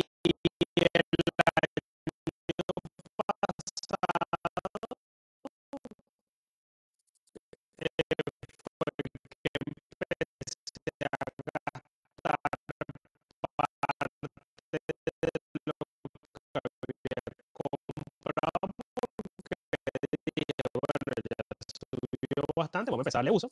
Y una vez que empezó a bajar el precio otra vez, dije, bueno, vamos a empezar a comprar otra vez porque probablemente en dos años, o tres años, o cinco años ya podré. Está silenciado, Javier. Ya no, es que eh, por un momento te perdí. Sí, igual yo. No, la, la aplicación está rara. Les preguntaba qué piensan ustedes de, de- o sea, qué, qué respuesta le tienen a Maizal. Ah, bueno, si quieres la doy yo.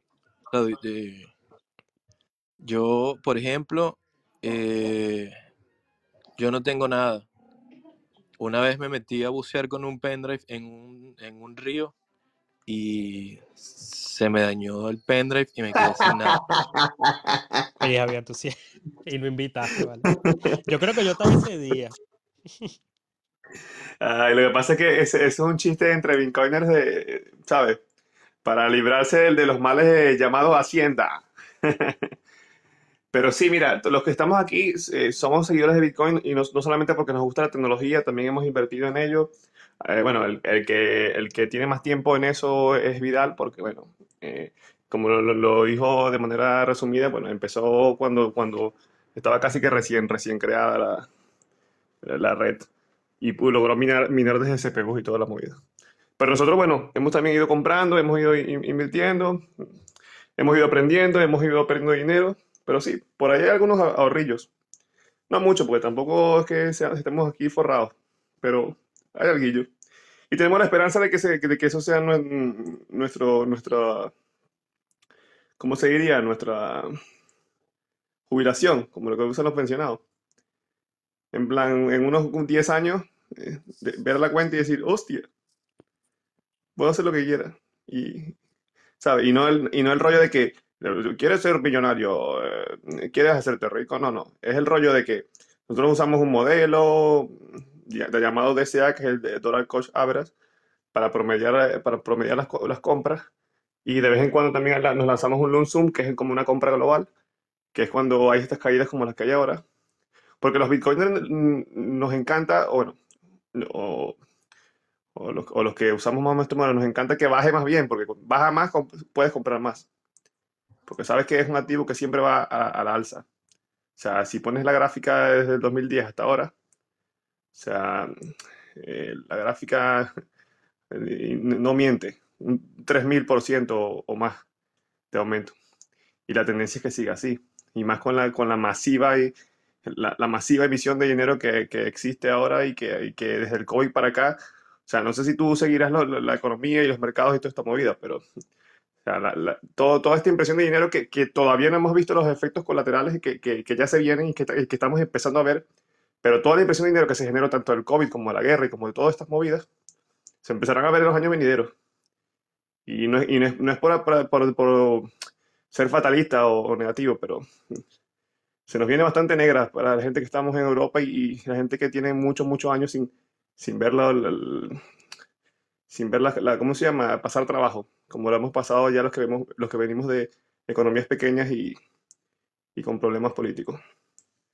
Pero es eso, simplemente no, no, no nos queremos tampoco tirar aquí de, de, de- de- ¿cómo se llama? De, de- ¿cómo se dice eso cuando, cuando, cuando quieren como predecir el futuro? Este, los, en la religión, los, como Moisés y esta gente, Moisés no. No, no, ¿cómo se llama? Eh, profetas. como, no nos queremos tirar la de Profeta. Sí, sí, eso. No queremos tirar la de profeta ni nada por el estilo, pero, pero mira, los números no mienten. Y si, si sacas tus cuentas y, y- y sacas los cálculos, eh, la cosa no mejora. La población aumenta, los servicios y, y los recursos se encarecen, y esta economía que cada vez se está volviendo más obsoleta, bueno, que ya está obsoleta de por sí, nos está llevando a eso, a que venga el reset económico. Pero bueno, si sigo hablando, ya, ya se me- tocaré el rozaré la, la, la conspiranoia. Así que eso es toda mi posición. Vale, este, no sé si vieron que modifiqué la agenda del programa porque ya tenemos una hora y media y estamos muy retrasados. Sí. Eh, lol, bueno, en los tiempos que estamos viviendo, disculpen si, si ofendí a alguien por utilizar la palabra retrasado. En fin, entonces, eh, bueno, vale, por fin ha llegado la hora de que Leonardo nos hable de qué carrizo es la blockchain, que hace rato la mencionaron y yo como que, bueno, ¿y qué carrizo? ¿A quién le importa eso, vale? ¿Qué es la blockchain, chamo? Coño, eh, la blockchain es eso, una, una chain con block o, una cadena de bloques.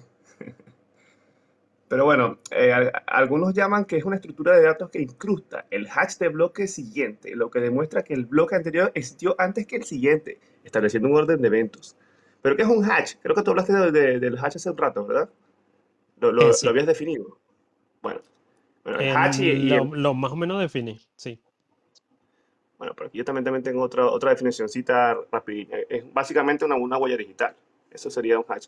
Una, hue- una huella digital de cada bloque. En función de, eh, es una función unidireccional que, que identifica cada bloque. Eso es lo que sería el hash. Y el hash rate, el hash rate que se escucha bastante también eh, en, en las, en las expresiones de, de Bitcoin y tal, es la cantidad de hashes que, que una computadora de minería puede calcular en un periodo determinado. Entonces, ¿por qué introduzco con todo esto? Porque, bueno, porque un- la blockchain es una estructura de datos que incrusta el hash del bloque siguiente, lo que demuestra que el, el bloque anterior existió antes del siguiente. O sea, eh, como quien dice, bueno, lo acabo de repetir, pero es eso, simplemente eh, es un libro de, ¿cómo se llama? Un libro contable, ¿no? O una, sí, un libro de contabilidad, pero en la red. Y, y se sirve para controlar o, o saber cuánto, cuánto, cuánto controla las transacciones de Bitcoin. Esencialmente la blockchain se usa para establecer el, el orden de eventos en el libro. En el libro, bueno, le llaman libro mayor.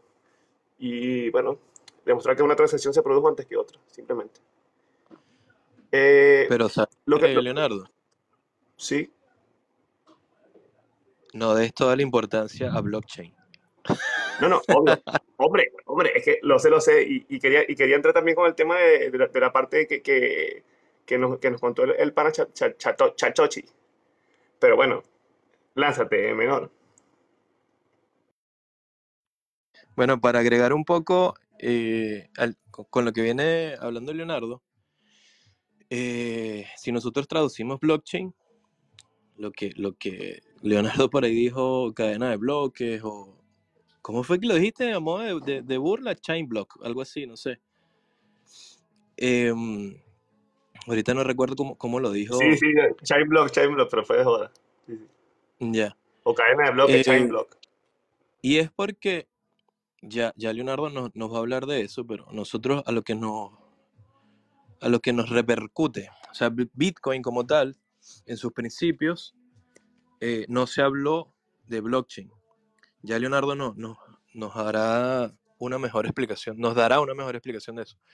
Sin embargo, hoy en día nosotros le damos mucha importancia a blockchain y yo veo blockchain como un simple registro. eh, y, y bien Vidal en una de nuestras conversaciones lo dijo, es como una simple factura o una boleta o un papelito que te dan cuando tú realizas una compra. En este caso, cuando realizas una transacción de, de Bitcoin, eh, ese registro o ese papelito le llaman blockchain. ¿Y por qué? Porque, bueno, es como, digamos, eh, una base de datos que va imprimiendo qué fue lo que pasó anteriormente y qué es lo que lleva esa, esa transacción.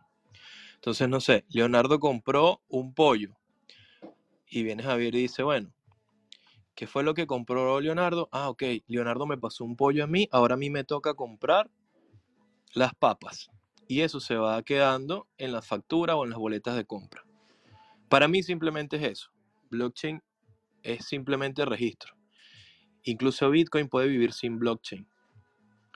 Eh, cuando un minero realiza una transacción, o sea, cuando hashea, que, bien Leonardo lo, mencionó como una huella digital, digamos que me llega a mí algo y yo coloco mi huella digital diferente a la de cualquier otro y pasa hacia otro lugar. Yo hago la función de un, no se llama contador, eh, es como un, se me fue la palabra, estas personas que, que dan constancia de que algo sucedió. Cuando tú vas, por ejemplo, al registro civil, te atiende alguien y dice, ok, sí, usted se casó, usted hizo tal cosa, usted esto, usted lo otro. Sí, un funcionario. exacto. Simplemente es el registro del funcionario en un lugar determinado. En este caso le pusieron el nombre de blockchain. Ese papelito, ese registro se llama blockchain, sin mucho enredo. Entonces, por eso yo interrumpí a Leonardo y le dije, ¿sabes qué, Leonardo? No des toda la importancia a blockchain. Incluso eh, Satoshi en sus inicios o en el libro blanco no, no hace mención a blockchain. Y bueno, ya, ya Leonardo nos explicará por qué. Disculpa mi interrupción, Leonardo. Eh, eso es correcto, señor Javier. En ningún momento Satoshi habló de, de blockchain, habló fue de timechain. Y mm, para definir más o menos lo que es timesharing o cadena de tiempo, eh, es el historial de todas las transacciones de Bitcoin que se hayan realizado. Se agregan nuevas transacciones a la cadena de tiempo con un juego de probabilidades llamado minería. Creo que se lo había dicho hace un rato Vidal, pero bueno, yo lo repito por aquí porque es más o menos el resumencito que yo hice. Cada 10 minutos hay una competencia mundial en la que el ganador se lleva todo para ver quién puede registrar nuevas transacciones en la cadena de tiempo. Primero, quiero decir el ganador de la recompensa con Bitcoin recién creado, más las tarifas, de, eh, o sea, el ganador que, el que gana, digamos, la sea el pool o, el individual que gana tal, se gana, se gana tanto las tarifas como, como lo, generado en ese momento nuevo. Entonces, ¿qué te puedo decir?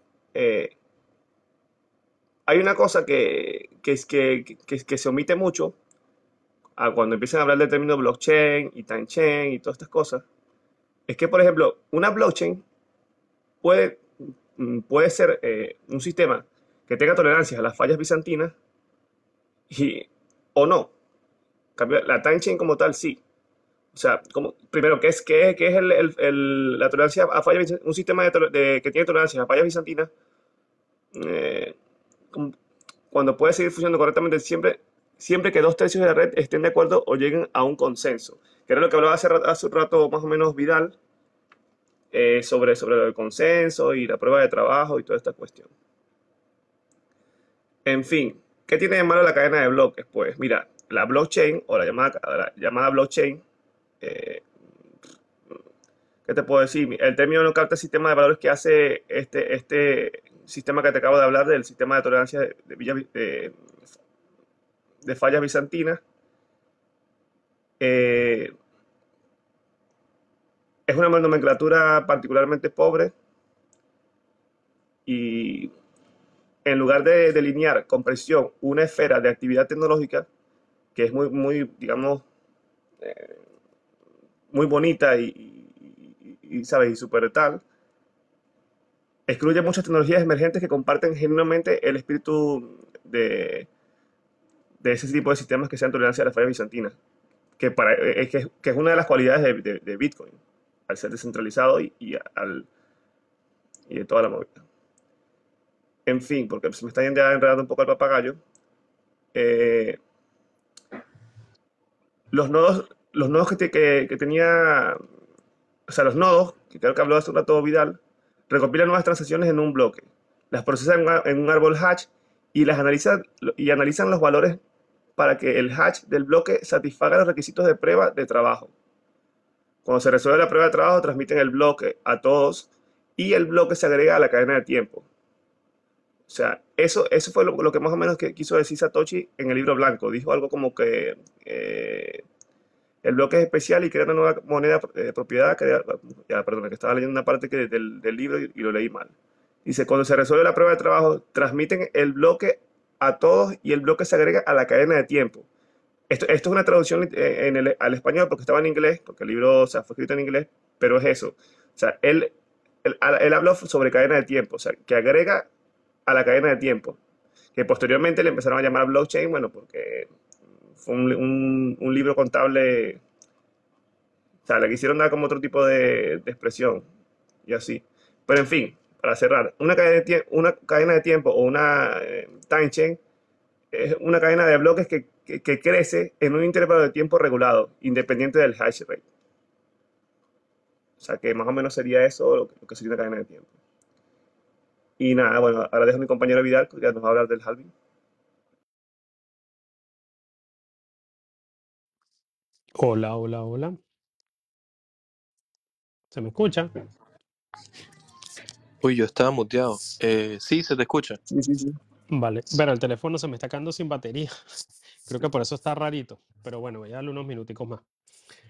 El halving es un evento que sucede aproximadamente cada cuatro años, aunque esos periodos en realidad no se miden en tiempo, sino en cantidad de bloques.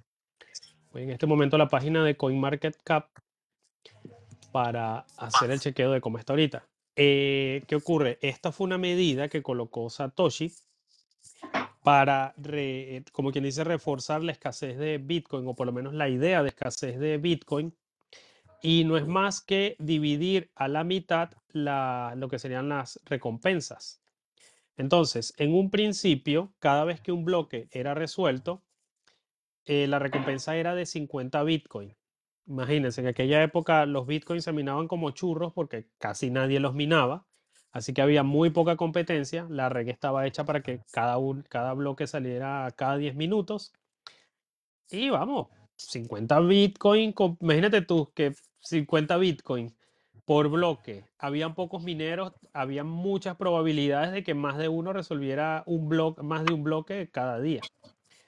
Eh, y de nuevo, cada cuatro años, no recuerdo exactamente cada cuántos bloques ocurre, y la página de CoinMarketCap no me lo está 200, mostrando y do- 210 mil bloques. son 210. Sí, Ah, claro, sí, 210 mil, porque está relacionado con lo de los 21 millones. Ese cada es el 10 minutos. mnemotécnico y se me olvidó. Entonces, el caso es ese, que se divide a la mitad la cantidad de recompensa. Bueno, yo lo llamo subsidio más que recompensa en realidad. Y esto va a seguir ocurriendo hasta que eventualmente la cantidad de Bitcoin por bloques va a ser 0,000000001 y ya eh, ese se va a dividir a la mitad en el siguiente, pero como son solamente ocho decimales acep- aceptados, simplemente ya no habrá más subsi- eh, subsidio. Esto se espera que ocurra aproximadamente en el año 2140 si todo sigue tal cual como está. Eh, hay ciertos detalles porque es que en realidad no, eh, o sea, se discute mucho sobre que la cantidad de Bitcoin no es exactamente 21 millones, que hay un cierto margen de error, pero es, muy pequeño, así que no, no, no es tan importante. Eh, mucha gente se pregunta, ajá, ¿y qué va a ocurrir que cuando se mine el último Satoshi, el último Bitcoin? Y respecto a eso, eh, pues lo mismo que, la semana pasada yo usé el ejemplo de lo que ocurrió con las PlayStation 5, que como había escasez, pues lo que ocurría es que la gente le va a dar más valor a lo que tenga. Así tengas dos satoshis, esos dos satoshis ahora van a valer muchísimo. Ojo, eh, muchísimo eh, en el contexto de lo que sea el valor en aquel momento, porque no sé cómo van a ser las cosas en el año 2140. Pero ¿qué ocurre si, por ejemplo, tú tienes esos dos satoshis y valen demasiado y no los quieres gastar?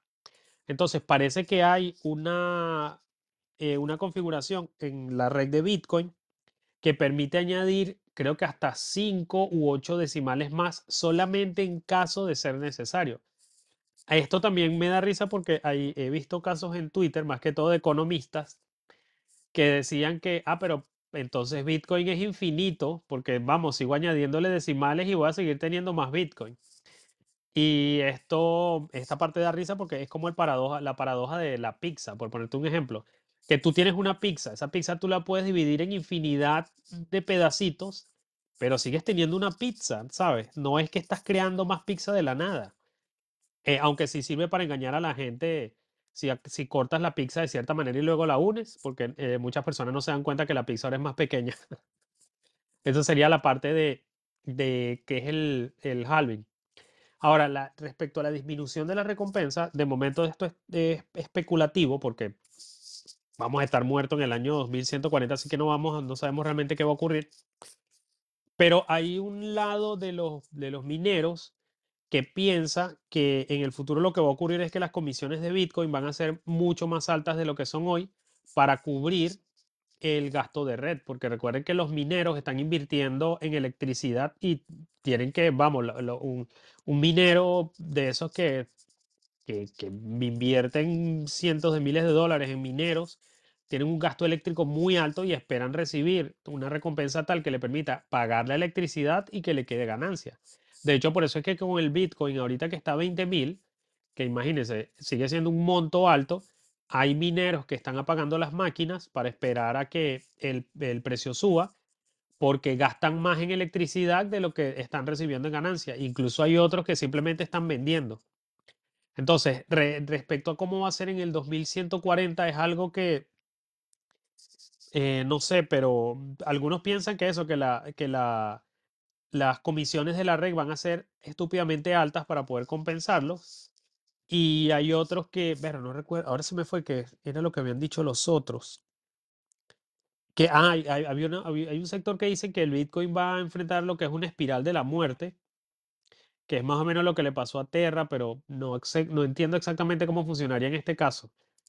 Pero eso sería, pues, lo que es el halving y la, disminución de las eh, eh, recompensas o subsidios. En este caso, en este sentido, yo lo llamo subsidio porque, vamos, si bien te estás recibiendo una recompensa por descubrir el bloque, también es que Satoshi te dejó un subsidio como para que tengas Bitcoin gratis por hacer lo que se supone que tienes que hacer, ¿sabes? Porque a un minero su recompensa son las comisiones que pagó la gente para hacer la transacción.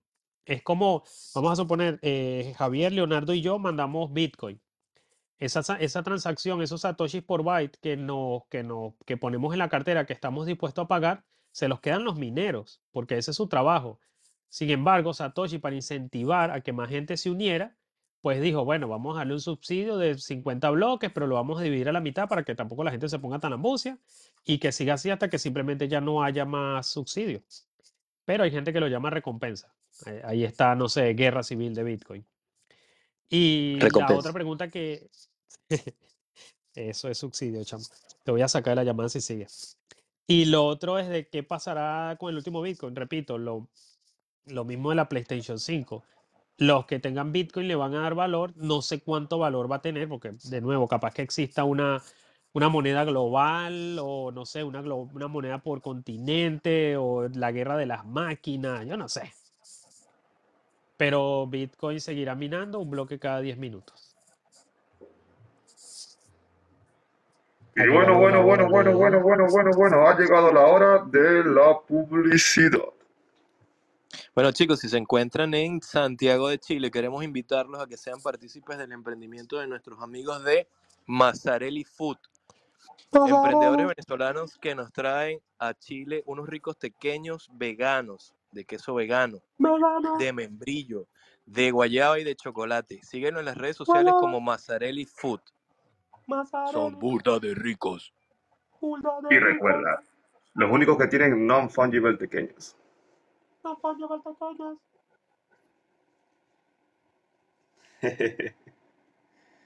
A ver, a Y ver. bueno, ahora tenemos ya la última sección del programa que serían los titulares. Tin, tin, tin. China advierte que en el futuro, cuando la confianza de los inversores se derrumbe o cuando los países soberanos declaren ilegal a Bitcoin, volverá a su valor original, que es cero. Y la campanita, la campanita, el xilófono. Tin, tin, tin. Estás muteado, Javier. Javier. Tun. Mineros migran al sol porque consumieron toda la energía de la tierra. El primo de mi cuñado me dijo que un amigo le dijo que el CEO de Bitcoin ha decidido extender la temporada de descuento por unos días o tal vez no. Tin, tin, Tin, tin. tin, tin. Y Claro, bueno, buena ya, ¿eh? ya Oye, llegaste, este llegó tarde el José Pablo, ¿eh? Llegó, llegó bastante tarde. Ya estamos cerrando, José Pablo. Lástima. Uy, Pero José bueno, puedes. Y Ya, ya. va- ah, bueno, ya se fue, pero por si acaso, igual puedes escuchar el podcast una vez que lo pu- Ah, bueno, la grabación queda aquí en estéreo. Porque Claro. empezamos continuando con lo que fue el tema que tú, lo que tú habías mencionado la semana pasada sobre el- la contaminación de Bitcoin, el gasto eléctrico, la minería y ciertas cositas ahí. Pero bueno, chicos, nos vamos. Esta vez fuimos menos óptimos que la semana pasada. Tuve que sacar temas para que pudiéramos cerrar en menos de dos horas. Pero al igual que el anterior, me sigue gustando la organización y todas las cositas que estamos haciendo. Eh, espero que los que nos escucharon se unan la semana que viene. Y los que nos no nos escucharon, pero que ojalá y nos escuchen cuando con la grabación que queda en estéreo, eh, que se unan. Son libres de dejarnos preguntas en, mensa- en mensajes privados o en notas de voz, lo que sea. Y eh, vamos, responderemos algunas en, en el programa que sigue si están relacionadas con el tema o capaz que de las preguntas salga precisamente el tema del programa. Así que imagínense, entonces como Bitcoin, todos participan. Hombre. Eh, si tienen algo para cerrar, Nos vamos a hacer. Bueno, no, eh, est- estamos bastante contentos porque la verdad que estuvo, estuvo, estuvo, estuvo bueno. Bueno, yo estoy bastante contento y bueno, imagino que usted también. Y eso, eh, agradecido por habernos escuchado, chicos. Eh, ya nos veremos el próximo lunes, si, si quedamos para el lunes. Saludos eh, a la señora Josefina, fiel escucha de nuestro programa. Gracias por estar. Y al, y al Paul, que el Oye, Paul ¿verdad que sí? no, no participó, no participó, dejó el móvil ahí puesto y, y se piró, pero por lo menos, bueno, ha- hace, hace ahí bulto. Gracias, Paul. sí, gracias Paul. Aunque yo prefiero calidad que cantidad, Paul. Te voy a bloquear si sigues sin participar. Eh, igual Gary y la señora Josefina, gracias por estar. eh, gracias por participar. Y bueno, chicos, voy cerrando. Chaito. Chao, chao. Nos vemos la semana. Adiós. Venga.